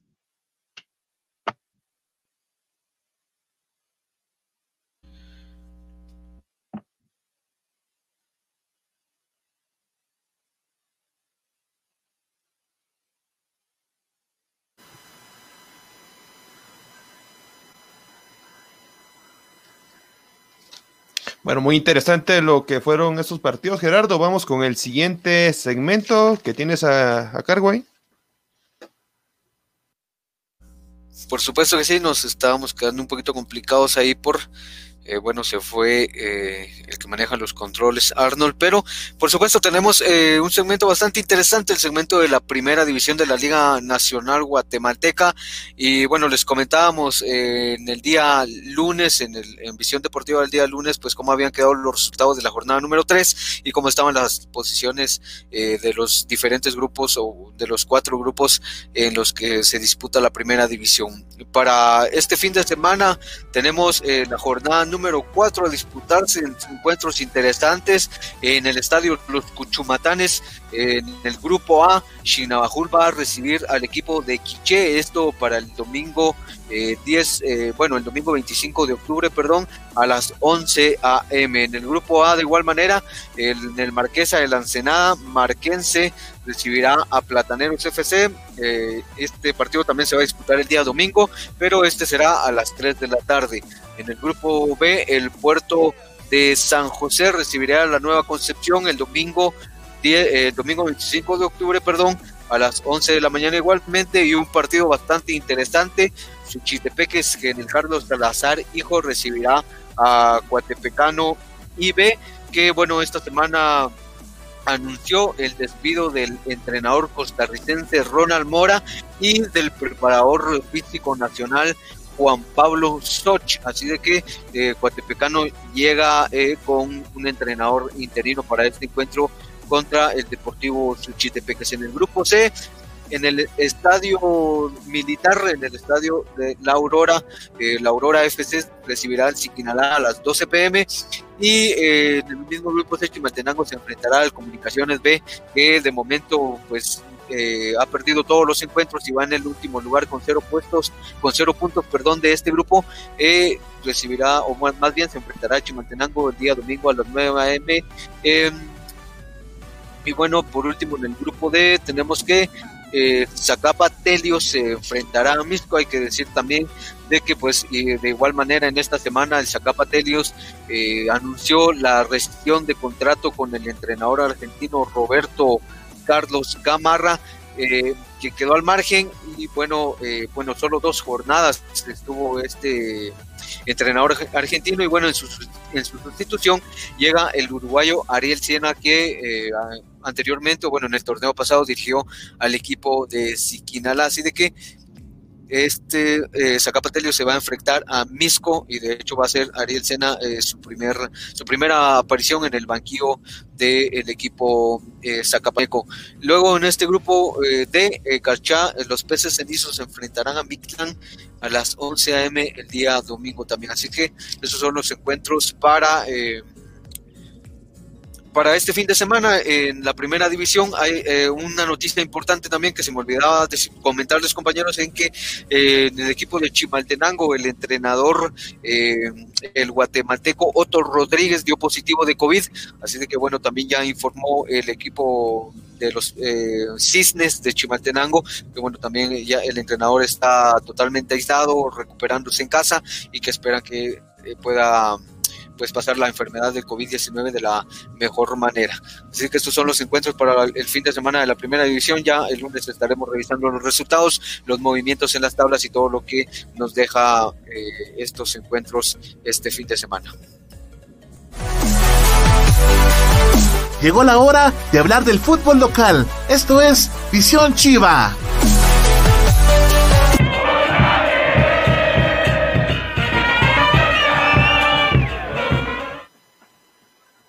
Así que vamos a hablar del cinco veces campeón de Xelajú Mario Seco. Déjenme contarles que la jornada 9 se va a vivir el día de mañana ya. Ya estamos a la vuelta de la esquina para este partido que se va a jugar en el Estadio Santa Lucía, en Malacatán, San Marcos. Vamos a revivir un poco de lo que fue el resultado anterior. Eh, fue jugado en el Estadio Mario Seco el pasado 20 de septiembre. El resultado final fue de 1 a 1. Recordando que en este partido el anotador de, del único tanto para Xelajú Mario Camposeco fue Claudio, eh, perdón, Cristian eh, Tita Alvisures. Y el gol del empate lo anotó lo que fue el señor Gadens, el cual fue uno a uno. Eh, aquí aprovechando saludos a nuestro amigo Manuel San Juan. Gracias por estar en sintonía aquí en Visión Deportiva, Manuel. Eh, un dato interesante sobre este partido del día de mañana, déjenme contarles que Xelajú Mario Camposeco ya tiene lo que son tres años de no ganar en el Estadio Santa Lucía. Precisamente el último partido que, que ganó fue un 8 de octubre en el año 2017 este, este partido fue, quedó con el marcador de dos goles a uno a favor de Xerajú Campo Seco. De parte de Malacatán anotó Ricardo Rocha, un extranjero que estuvo militando aquí en el ámbito guatemalteco.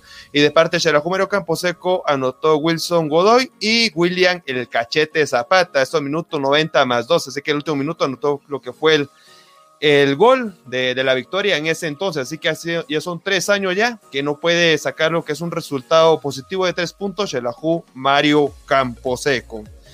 Eh, con esto vamos a ver lo que son los ausentes de esta jornada número 9, precisamente contra lo que es el Deportivo Malacateco. Déjenme contarles que las ausencias de, de Mario Camposeco eh, son lo que son tres jugadores. De estos tres jugadores tenemos lo que son eh, dos suspendidos. De los suspendidos está lo que es Israel Silva, que lamentablemente le sacaron la cuarta tarjeta María con esta, por supuesto con esta acumulación. Está suspendido lo que es un encuentro, será el, día de mañana. También lo que es Neri Lobos, eh, luego de haber venido lo que es una lesión ya disponible para poder eh, desarrollar lo que es algún encuentro que puede poner lo que es profe Walter Clavery, pero en los últimos minutos, desde la banca, eh, no sé qué estuvo criticando lo que fue la, la, actuación del árbitro central y con lo cual fue sacar lo que fue la tarjeta roja y por supuesto no va a estar en este partido. Y de los lesionados, ya, ya es costumbre en estas últimas jornadas que es Edward Chucky Santelis, que no hay cuándo se pueda recuperar de esa lesión que recuerden que fue sometido a operación en lo que es en el país de Estados Unidos y no sé cuánto tiempo más hay que esperar para que venga este jugador al país de Guatemala y por supuesto ya iniciar lo que es entrenamiento con Shelahu Mario Camposeco. Ya con todo esto tenemos lo que son unas declaraciones de lo que son los eh, jugadores del equipo Lanudo. En primera instancia vamos a tener declaraciones del defensa central, que es José el Fósforo Castañeda. Así que mm, vamos a ver qué es lo que dice José Castañeda, eh, refiriéndose más que todo cuando se va a jugar y enfrentar a lo que es su, su ex equipo, eh, lo que son los toros de Malacateco. Vamos a ver en estos momentos a José Castañeda. Aquí tenemos unas dificultades técnicas, pero ya vamos aquí a tener a José Castañeda, compañeros.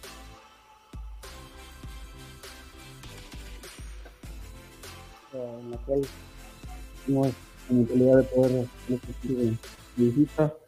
Se nos ha complicado un poco el torneo, pero eh, no perdemos el positivismo, la convicción y la, la determinación de que podemos todavía mejorar mucho. Eh, hay partidos importantes y creo que ganando dos partidos seguidos nos podemos en la pelea otra vez por la clasificación y entre los primeros lugares esperamos que, que el fin de semana sí sea.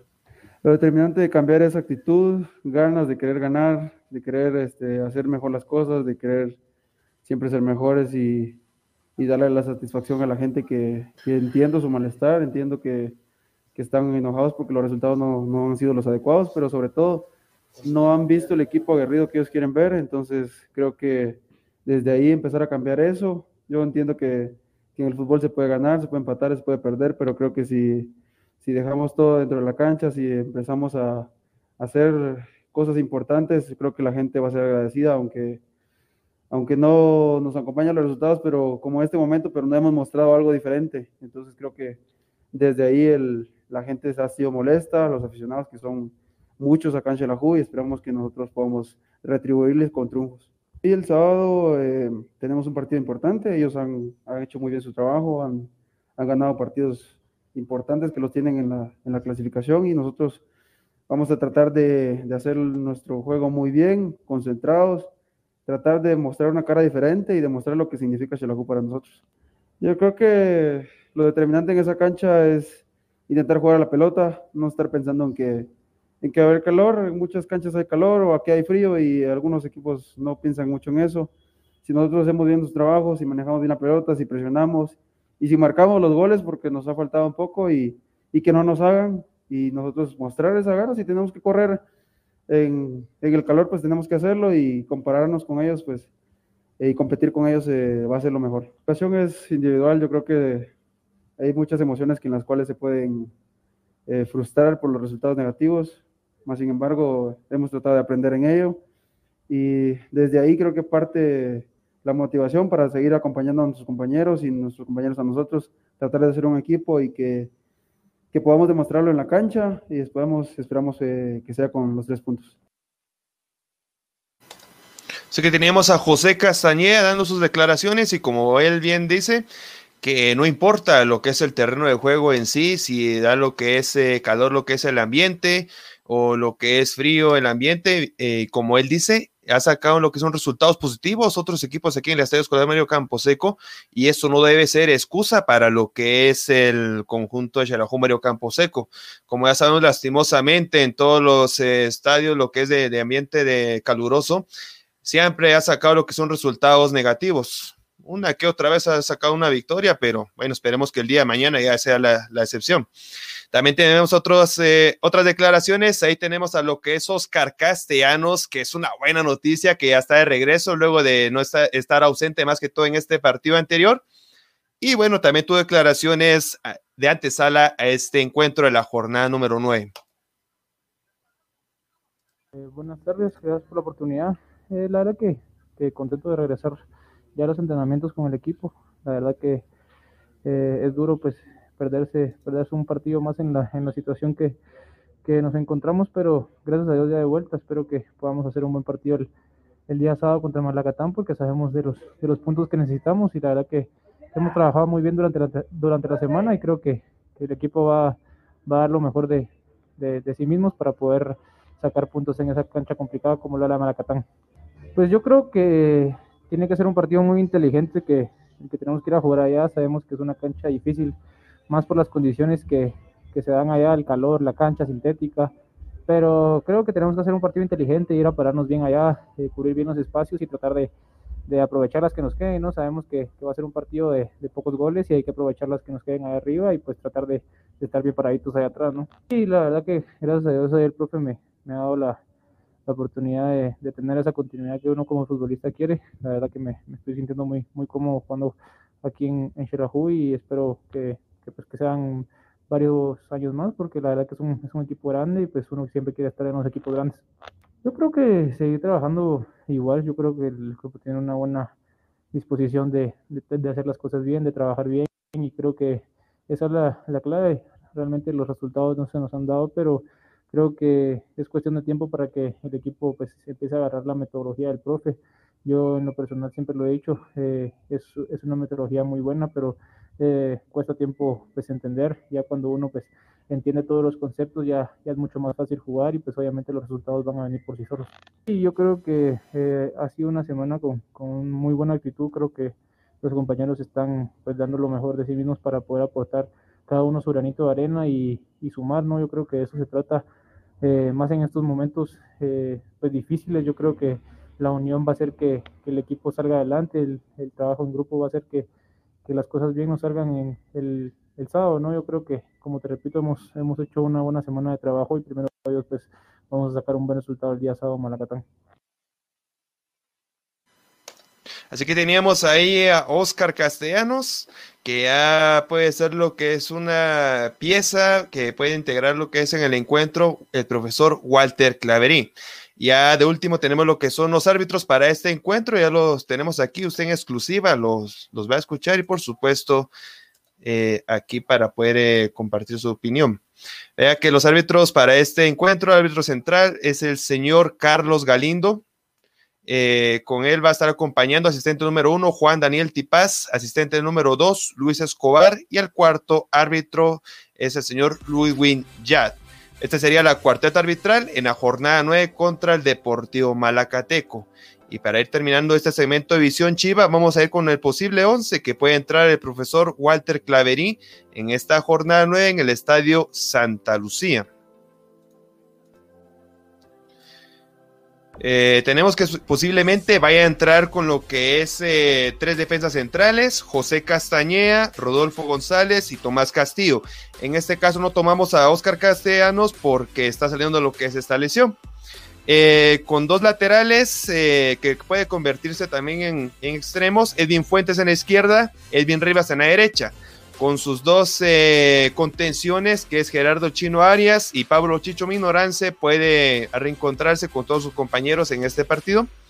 Los dos extremos, Alexis Mata y Cristian Alvisuris, para dejar en eh, lo que es en la punta a Dustin Corea.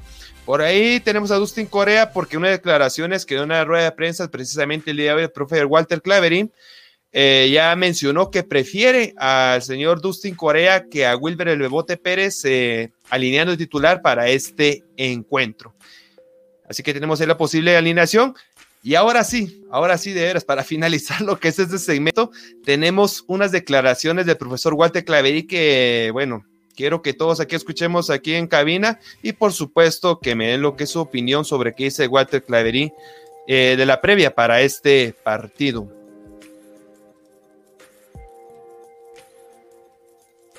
profe, condicionado para el partido de mañana. Es decir, que si no gana podría dejar el cargo o es decisión de la directiva. No, yo no estoy condicionado. Nunca, desde que vine aquí, eh, no vine condicionado. Si, a mí me dicen que, estoy para ya solo para el partido de mañana y me lo dice hoy la directiva, pues ya no iría ni al partido de mañana. Eso es, eh, eso es dignidad de trabajo, es responsabilidad de trabajo. Estoy aquí porque tengo un compromiso de clasificar a Xelajú y voy a, voy a trabajar hasta el final donde me permitan la gente que me contrató de clasificarlo. Ese es mi, mi trabajo. Ahorita el campeonato no ha terminado, faltan muchos partidos todavía. Y entonces eh, estamos ahí cerquita de ganar un par de partidos y nos ponemos, así como Guastatoya no ganó en siete partidos, ganó dos y se puso en los primeros lugares, creo que nosotros estamos en las mismas condiciones, eh, así es de que tengo la responsabilidad de clasificar al equipo, como dije, si a mí me dijeran que ya solo estoy hasta mañana, si no gano, hoy me iría de una vez, ¿para qué voy a esperar hasta mañana? No se, no se trata de eso, sino de, de tener un trabajo a largo plazo y la gente que no comprende que el fútbol requiere un proceso, pues eh, no lo entiende, no entiende de qué se trata el juego. Muy bien. Bueno, ahí teníamos declaraciones también de la rueda de prensa de profesor Walter Claverín. Ahora sí, ¿qué, ¿qué opinan compañeros de toda esta información?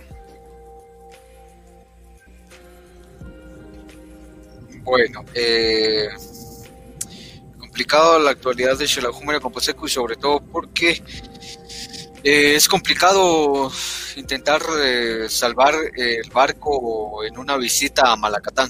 La realidad es que Malacatán es una cancha muy difícil, a Xelajú se se le ha hecho siempre muy complicado ir a jugar a Malacatán. Eh, recuerdo de partidos eh, incluso perdiéndolos por goleadas, si recuerdan ustedes un partido de clasificación de semifinales, me parece, perdiéndolo por goleadas a Catán. Eh, y recordemos que Malacatán viene de ganar en el antiguo, entonces Malacatán está haciendo las cosas bien y lo mencionamos. Y si algo tiene razón Walter Claverí es que el fútbol es de procesos, y ya lo hemos platicado. Desde mi punto de vista tiene toda la razón y ya lo hemos platicado, lo mismo que hablábamos con Amarini. El fútbol es de procesos, el fútbol eh, eh, no se da de la noche a la mañana, pero tampoco puedes estar con la actitud eh, y con lo que ha con lo que ha demostrado Walter Claverín. Parece que también Walter Claverín no, no, no no es ignorante del contexto que se vive en Xelajú, él sabe lo que se, lo, que se maneja en el entorno del, club Super Chivo, entonces me parece que también la actitud que ha tomado no es la correcta.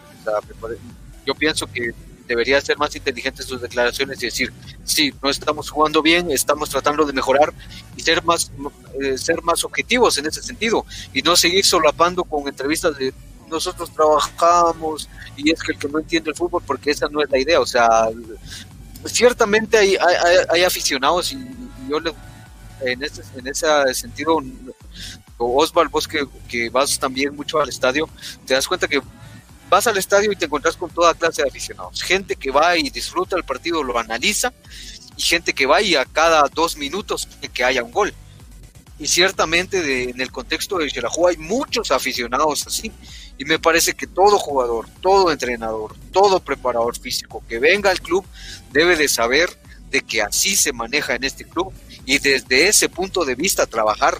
Si no venir y decir, es que nosotros así yo trabajo y por dignidad mi trabajo y me voy, esta no es la intención así no me parece que no es un entrenador como el que queremos. Ahora, esperemos que le vaya bien Shelahun por el bien de Xelajú, porque me parece que también el compararse con Guastatoya no me parece que sea lo correcto, porque bueno, Guastatoya ya lo hizo, ellos ya hicieron la prueba, ya pasaron los partidos que tenía que ganar, pero ¿cuándo los va a querer ganar Xelajú? Cuando el primero y segundo lugar le lleven 10 dos puntos incluso, porque me parece que por ahí Municipal tiene 17 y Xelajú 8 más o menos, eh, así, entonces me parece que la situación no es así tampoco, me parece que eh, no debería ir por ahí. Y ahora en respecto a tu alineación, Osval, me parece que estoy en desacuerdo porque Tomás Castillo, yo ya lo dije de varias jornadas atrás, Fuentes, pésimos, fastos. Si Tomás Castillo vuelve a jugar como jugó en Iztapa, y vuelve a que por el calor, que por la situación de la temperatura, y recordemos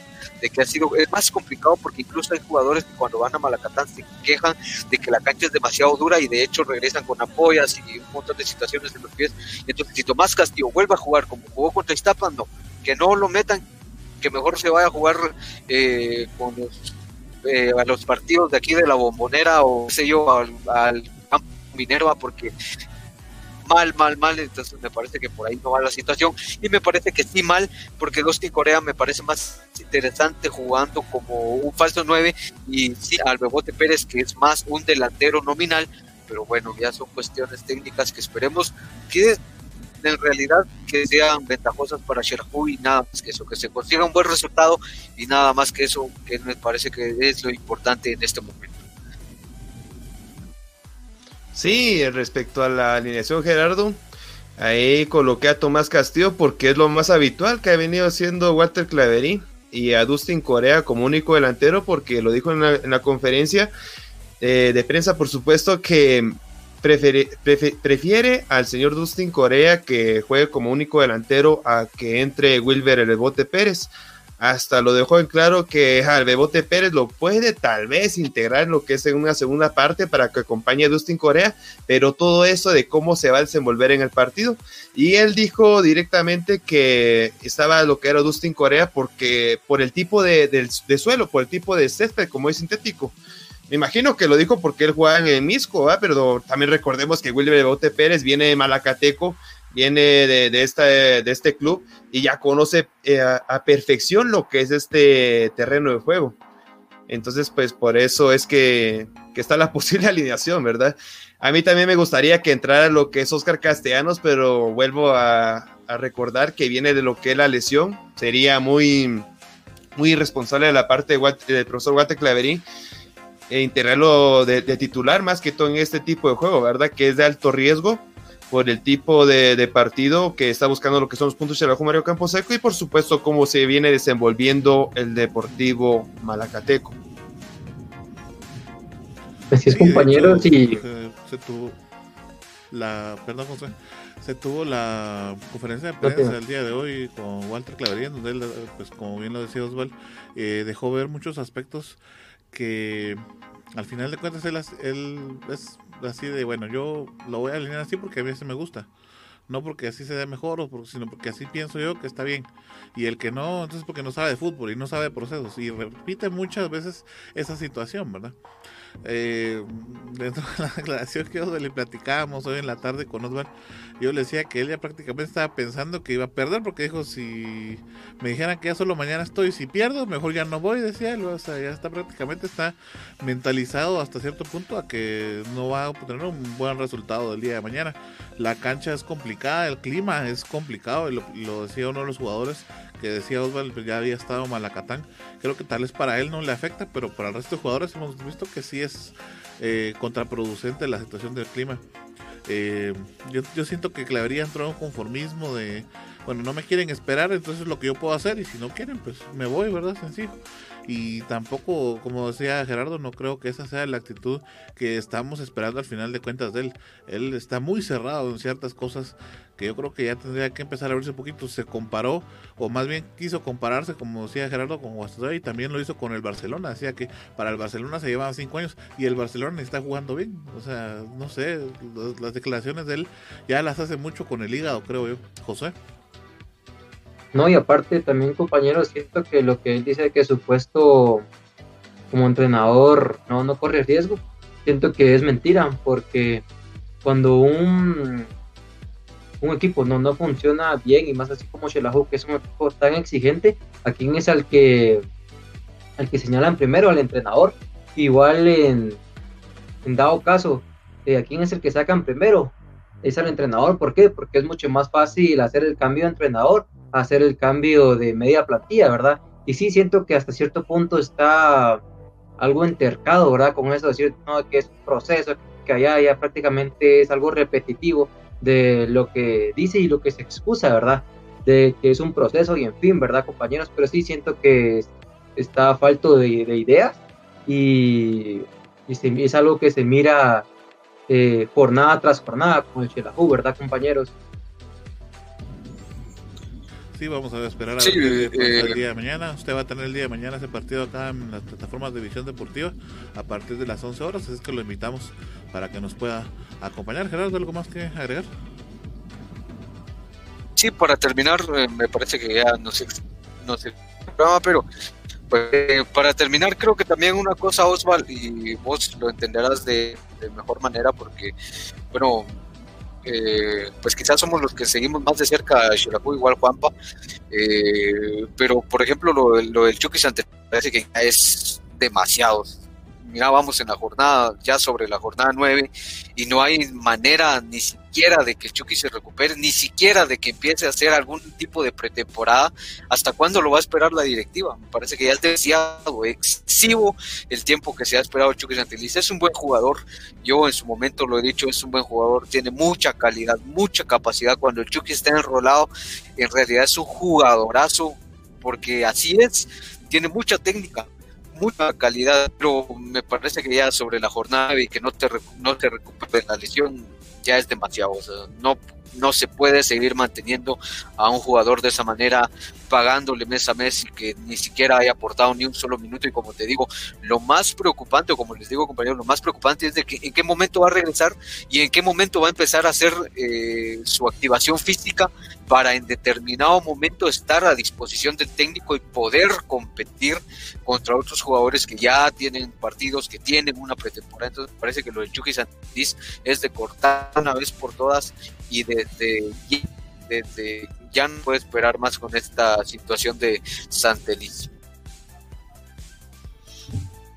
Sí, así como decís Gerardo, creo que es bastante lamentable de parte del jugador el Santelis que no le han respetado las lesiones. Como estás diciendo, tiene, la verdad tiene mucha calidad, es un jugador que te puede cambiar el partido, pero como, como decía, ya la directiva ya ha esperado mucho con él, ya tiene bastante tiempo lesionado, no sé, no sé estoy viendo desde cuatro o cinco meses está lesionado y lastimosamente no, no se sabe nada de él, si ya ha estado mejorando o, sigue igual. Y como también concuerdo con Gerardo que estaba diciendo de Tomás Castillo, creo que tampoco no es un jugador que sea mucho de mi agrado, creo que es un defensa bastante lento y como viene jugada, jugando el director técnico Claverí, está jugando solamente con tres defensas y lo está usando en una orilla y no está aguantando los pases filtrados o centros largos que hacen, no aguanta para hacerle el pique con el Sí, bueno, tiene razón Gerardo lo que es con Chuque Santelés, venía diciéndolo lo que es en la en la tabla de los lesionados.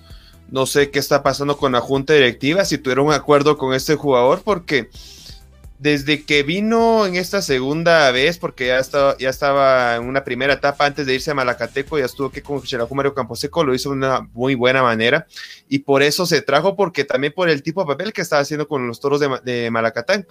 Pero desde que vino, no se ha visto ese cambio como lo que es Edward Santeliz, un mediocampista, media punta que ha hecho de lo mejor con lo que cuando está con su, en su mejor rendimiento. Pero yo creo que lo único bueno que, que hizo, bueno, aunque es antideportivo, fue en aquella bronca contra el equipo de Municipal, ¿verdad? Fue lo, más que se, recuerda de Chucky Santeliz, porque de, ahí hasta aquí no, no se ha visto nada más. No sé, no, yo no recuerdo nada más eh, productivo que ha hecho Chucky Santeliz. Y a eso le añadimos lo que es eh, esta lesión que él ha tenido varios meses sin poder jugar. Yo no sé qué, vuelvo a repetir, no sé qué acuerdo tiene con la junta directiva para que aún esté sin jugar y recibiendo lo que es su salario. Así como por un momento llegaba lo que era el salvadoreño Justin Coreas, que bueno, hasta que la, afición le reclamó al equipo de Xelajú Mario creo que jugara allá porque el otro está totalmente eh, cómodo, ¿verdad? Sin jugar, recibir su salario y un jugoso salario, estoy hablando. Y ahora en estos partidos, pues no se ha visto también mayor cosa lo que es Justin Coreas, pero a ver qué, qué es lo que pasa. Ya con esto nos vamos al siguiente tema, compañeros, que es la Liga Nacional. Ardon. Así es, Osvaldo, nos vamos directamente entonces a analizar cómo es que eh, va a ingresar ya la tabla de posiciones para la jornada número 9. Eh, la tabla general está de la siguiente manera. En el primer lugar está entonces Municipal con 17 eh, puntos.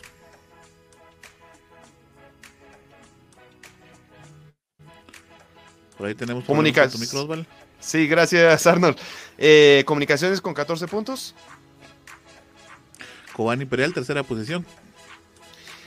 En la cuarta, Malacateco. en la quinta posición, Iztapa con 11. En la sexta posición a Chuapa con 10. En la siguiente posición Guastatoya con 10 también. Y en la octava posición Antigua GFC con 8 puntos. Chelejumera Capacé con la novena con 8 puntos. En la décima Santa Lucía Cozumel Guapa con 7. Igual con 7 Sacachispas en, las, en la onceava posición. Y en la última posición encontramos a Narate con 4 puntos. Vamos entonces a ver cómo queda la jornada para este fin de semana y de hecho hay una polémica por ahí que se tuvo que mover un partido, el partido de comunicaciones fue eh, reprogramado, incluso Santa Lucía Consuma Guapa eh, pues sacó un comunicado en sus redes sociales que no estaba de acuerdo con que se modificara eh, el horario de, este encuentro, sin embargo la fe de fútbol avaló pues este movimiento o este cambio de en el partido, que al final se va a jugar el día de lunes a las 11 horas, es decir, el lunes 26, está para el domingo 25. Eh, entonces, del grupo A se va a jugar de la siguiente manera, el día de mañana inicia contra, perdón, más, bien con los partidos, del partido entre Malacatán y Xelajú a las 11 horas. Y el siguiente encuentro será también el día de mañana, solamente que a la 1 de la tarde con 5 minutos, Anarate contra Coan Imperial. El domingo entonces el siguiente encuentro que tenemos es al mediodía, a las 13.5 horas, cuando Antigua eh, frente a Iztapa. El partido pendiente Grupo A es entre Santa Lucía contra Comunicaciones a las 11 horas. Ese será para el día lunes. El día, ah, el día lunes, cierto. Se juega Municipal contra Chuapa a las 15 con 10 y el domingo, también a las 15 con 10, el Guastatoya saca chispas. Será entonces el que finalice la jornada. Arnold, solo para recordarle que los últimos dos que mencionaste, eh, Rojos contra Chuapa y Guastatoya contra Zacachispa, lo van a poder vivir aquí en Visión Deportiva para que no se lo, se lo pierda, amigo televidente. Tres partidos entonces con los que vamos a estar acá en nuestras plataformas de Visión Deportiva y tenemos una sorpresa para ustedes el día lunes. No se vaya a perder nuestro programa, Osval. Claro que sí, pendiente. Damos la noticia a Arnold, lo, mantendremos ahí en suspenso. El día lunes, en lo que es el segmento Visión Chiva y por supuesto en el programa de Visión Deportiva, tendremos al goleador, al artillero, al killer, el brasileño Israel Silva Mato de Sousa, aquí en exclusiva, totalmente en vivo. Vamos a entrevistarlo para que usted, amigo televidente, pueda compartir con nosotros esta grata experiencia teniendo aquí al goleador histórico de Mario Camposeco. Así es que ya lo sabe, no se lo vaya a perder, va a estar interesantísima la entrevista y por supuesto prepare sus preguntas, que vamos a estarles leyendo los comentarios acá en nuestra plataforma de visión deportiva. Saludos a nuestra amiga Edith, eh, gracias por estar siempre de sintonía de visión deportiva. Y bueno, nuestra amiga Heidi también está bastante emocionada por esta gran sorpresa de Israel Silva, por ahí dijo que tiene pendientes muchas preguntas que hacerle al jugador, entonces vamos a ver qué clase de preguntas tiene para Israel Silva entonces el próximo lunes. Heidi, entonces te dejamos. Claro que sí, eh, Arnold, pues tengo preguntas que hacerle porque están un, poco mal en, en, el, en, el, equipo, ¿verdad? Y no solo Israel Silva, sino casi, o sea, ahí todo el cuadro de, de Shelahu eh, está, está mal, ¿verdad? Entonces, eh, vamos a ver qué nos cuenta Israel Silva en esta entrevista que tenemos allí en Visión Deportiva el lunes en el segmento de Visión Deportiva. Eh, no sé si van a continuar con la, con la liga o pasamos ya. La la vamos a dejar entonces para el interno Heidi. Vamos a comentarles el día lunes a ver qué tanto le tenemos. Está bien, compañeros. Entonces, eh, nos despedimos ya. Sí. Muy bien. Em, entonces, hasta aquí llegó el programa de el día de hoy en Visión Deportiva. Recuerden, no se pierda el programa este lunes, ya que va a estar emocionante el segmento de Visión eh, Chiva. Y les recuerdo a todos los que tienen eh, su computadora mal, pues recuerden que Global Tech tiene eh, repuestos y accesorios para computadoras. Puede llamarles o escribirles al WhatsApp 44 44 98 10. Y así recuerde también que nos puede escuchar en Seno Radio, MyTuner, Radio Box, Castbox, Radio Es, Radio de Guatemala. También puedes eh, vernos en Instagram, en Twitter, en YouTube y por supuesto que en Facebook. Compañeros, nos despedimos. Esto fue todo por hoy y mañana pues tenemos partidos este fin de semana y no se los pueden perder. Nos vemos hasta la próxima.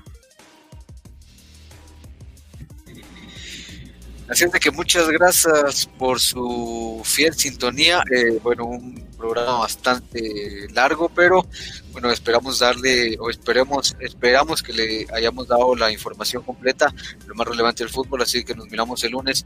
Eh, feliz noche a todos compañeros y bueno, a descansar. Buen fin de semana. Por supuesto que sí, compañeros. Tengan cada uno de ustedes muy buenas noches. Que Dios los bendiga y nos vemos mañana en la transmisión de María Campaseco y Maracate. Así es, amigos, pues muchas gracias por habernos sintonizado una emisión más y esperamos verlos en los partidos que estaremos transmitiendo el fin de semana. Feliz noche. Gracias amigos por estar nuevamente en sintonía de Visión Deportiva. Lo más actualizado lo, tiene, lo tuvo aquí esta noche. Y por supuesto, ahí esté pendiente la transmisión de los partidos para este próximo fin de semana y también el día lunes. No se puede perder este programón, donde tendremos a Israel Silva, Mato de Sousa, aquí no más que en Visión Deportiva. Así que pase una buena noche, feliz fin de semana, un abrazo de gol. Gracias por haber estado con nosotros. Entonces no se pierdan nuestras transmisiones. Y el día lunes lo esperamos acá en Visión Deportiva. Un abrazo para ustedes. Buen fin de semana y mucho fútbol. Hasta la próxima. Gracias por haber estado con nosotros en una edición más de Visión Deportiva. Recuerden seguir informado a través de nuestras redes sociales en facebook.com diagonal Visión Deportiva Shela. Hasta la próxima. Visión Deportiva es parte de Red de Comunicadores de Quetzaltenango, producido por Global Production de Global Group Guatemala.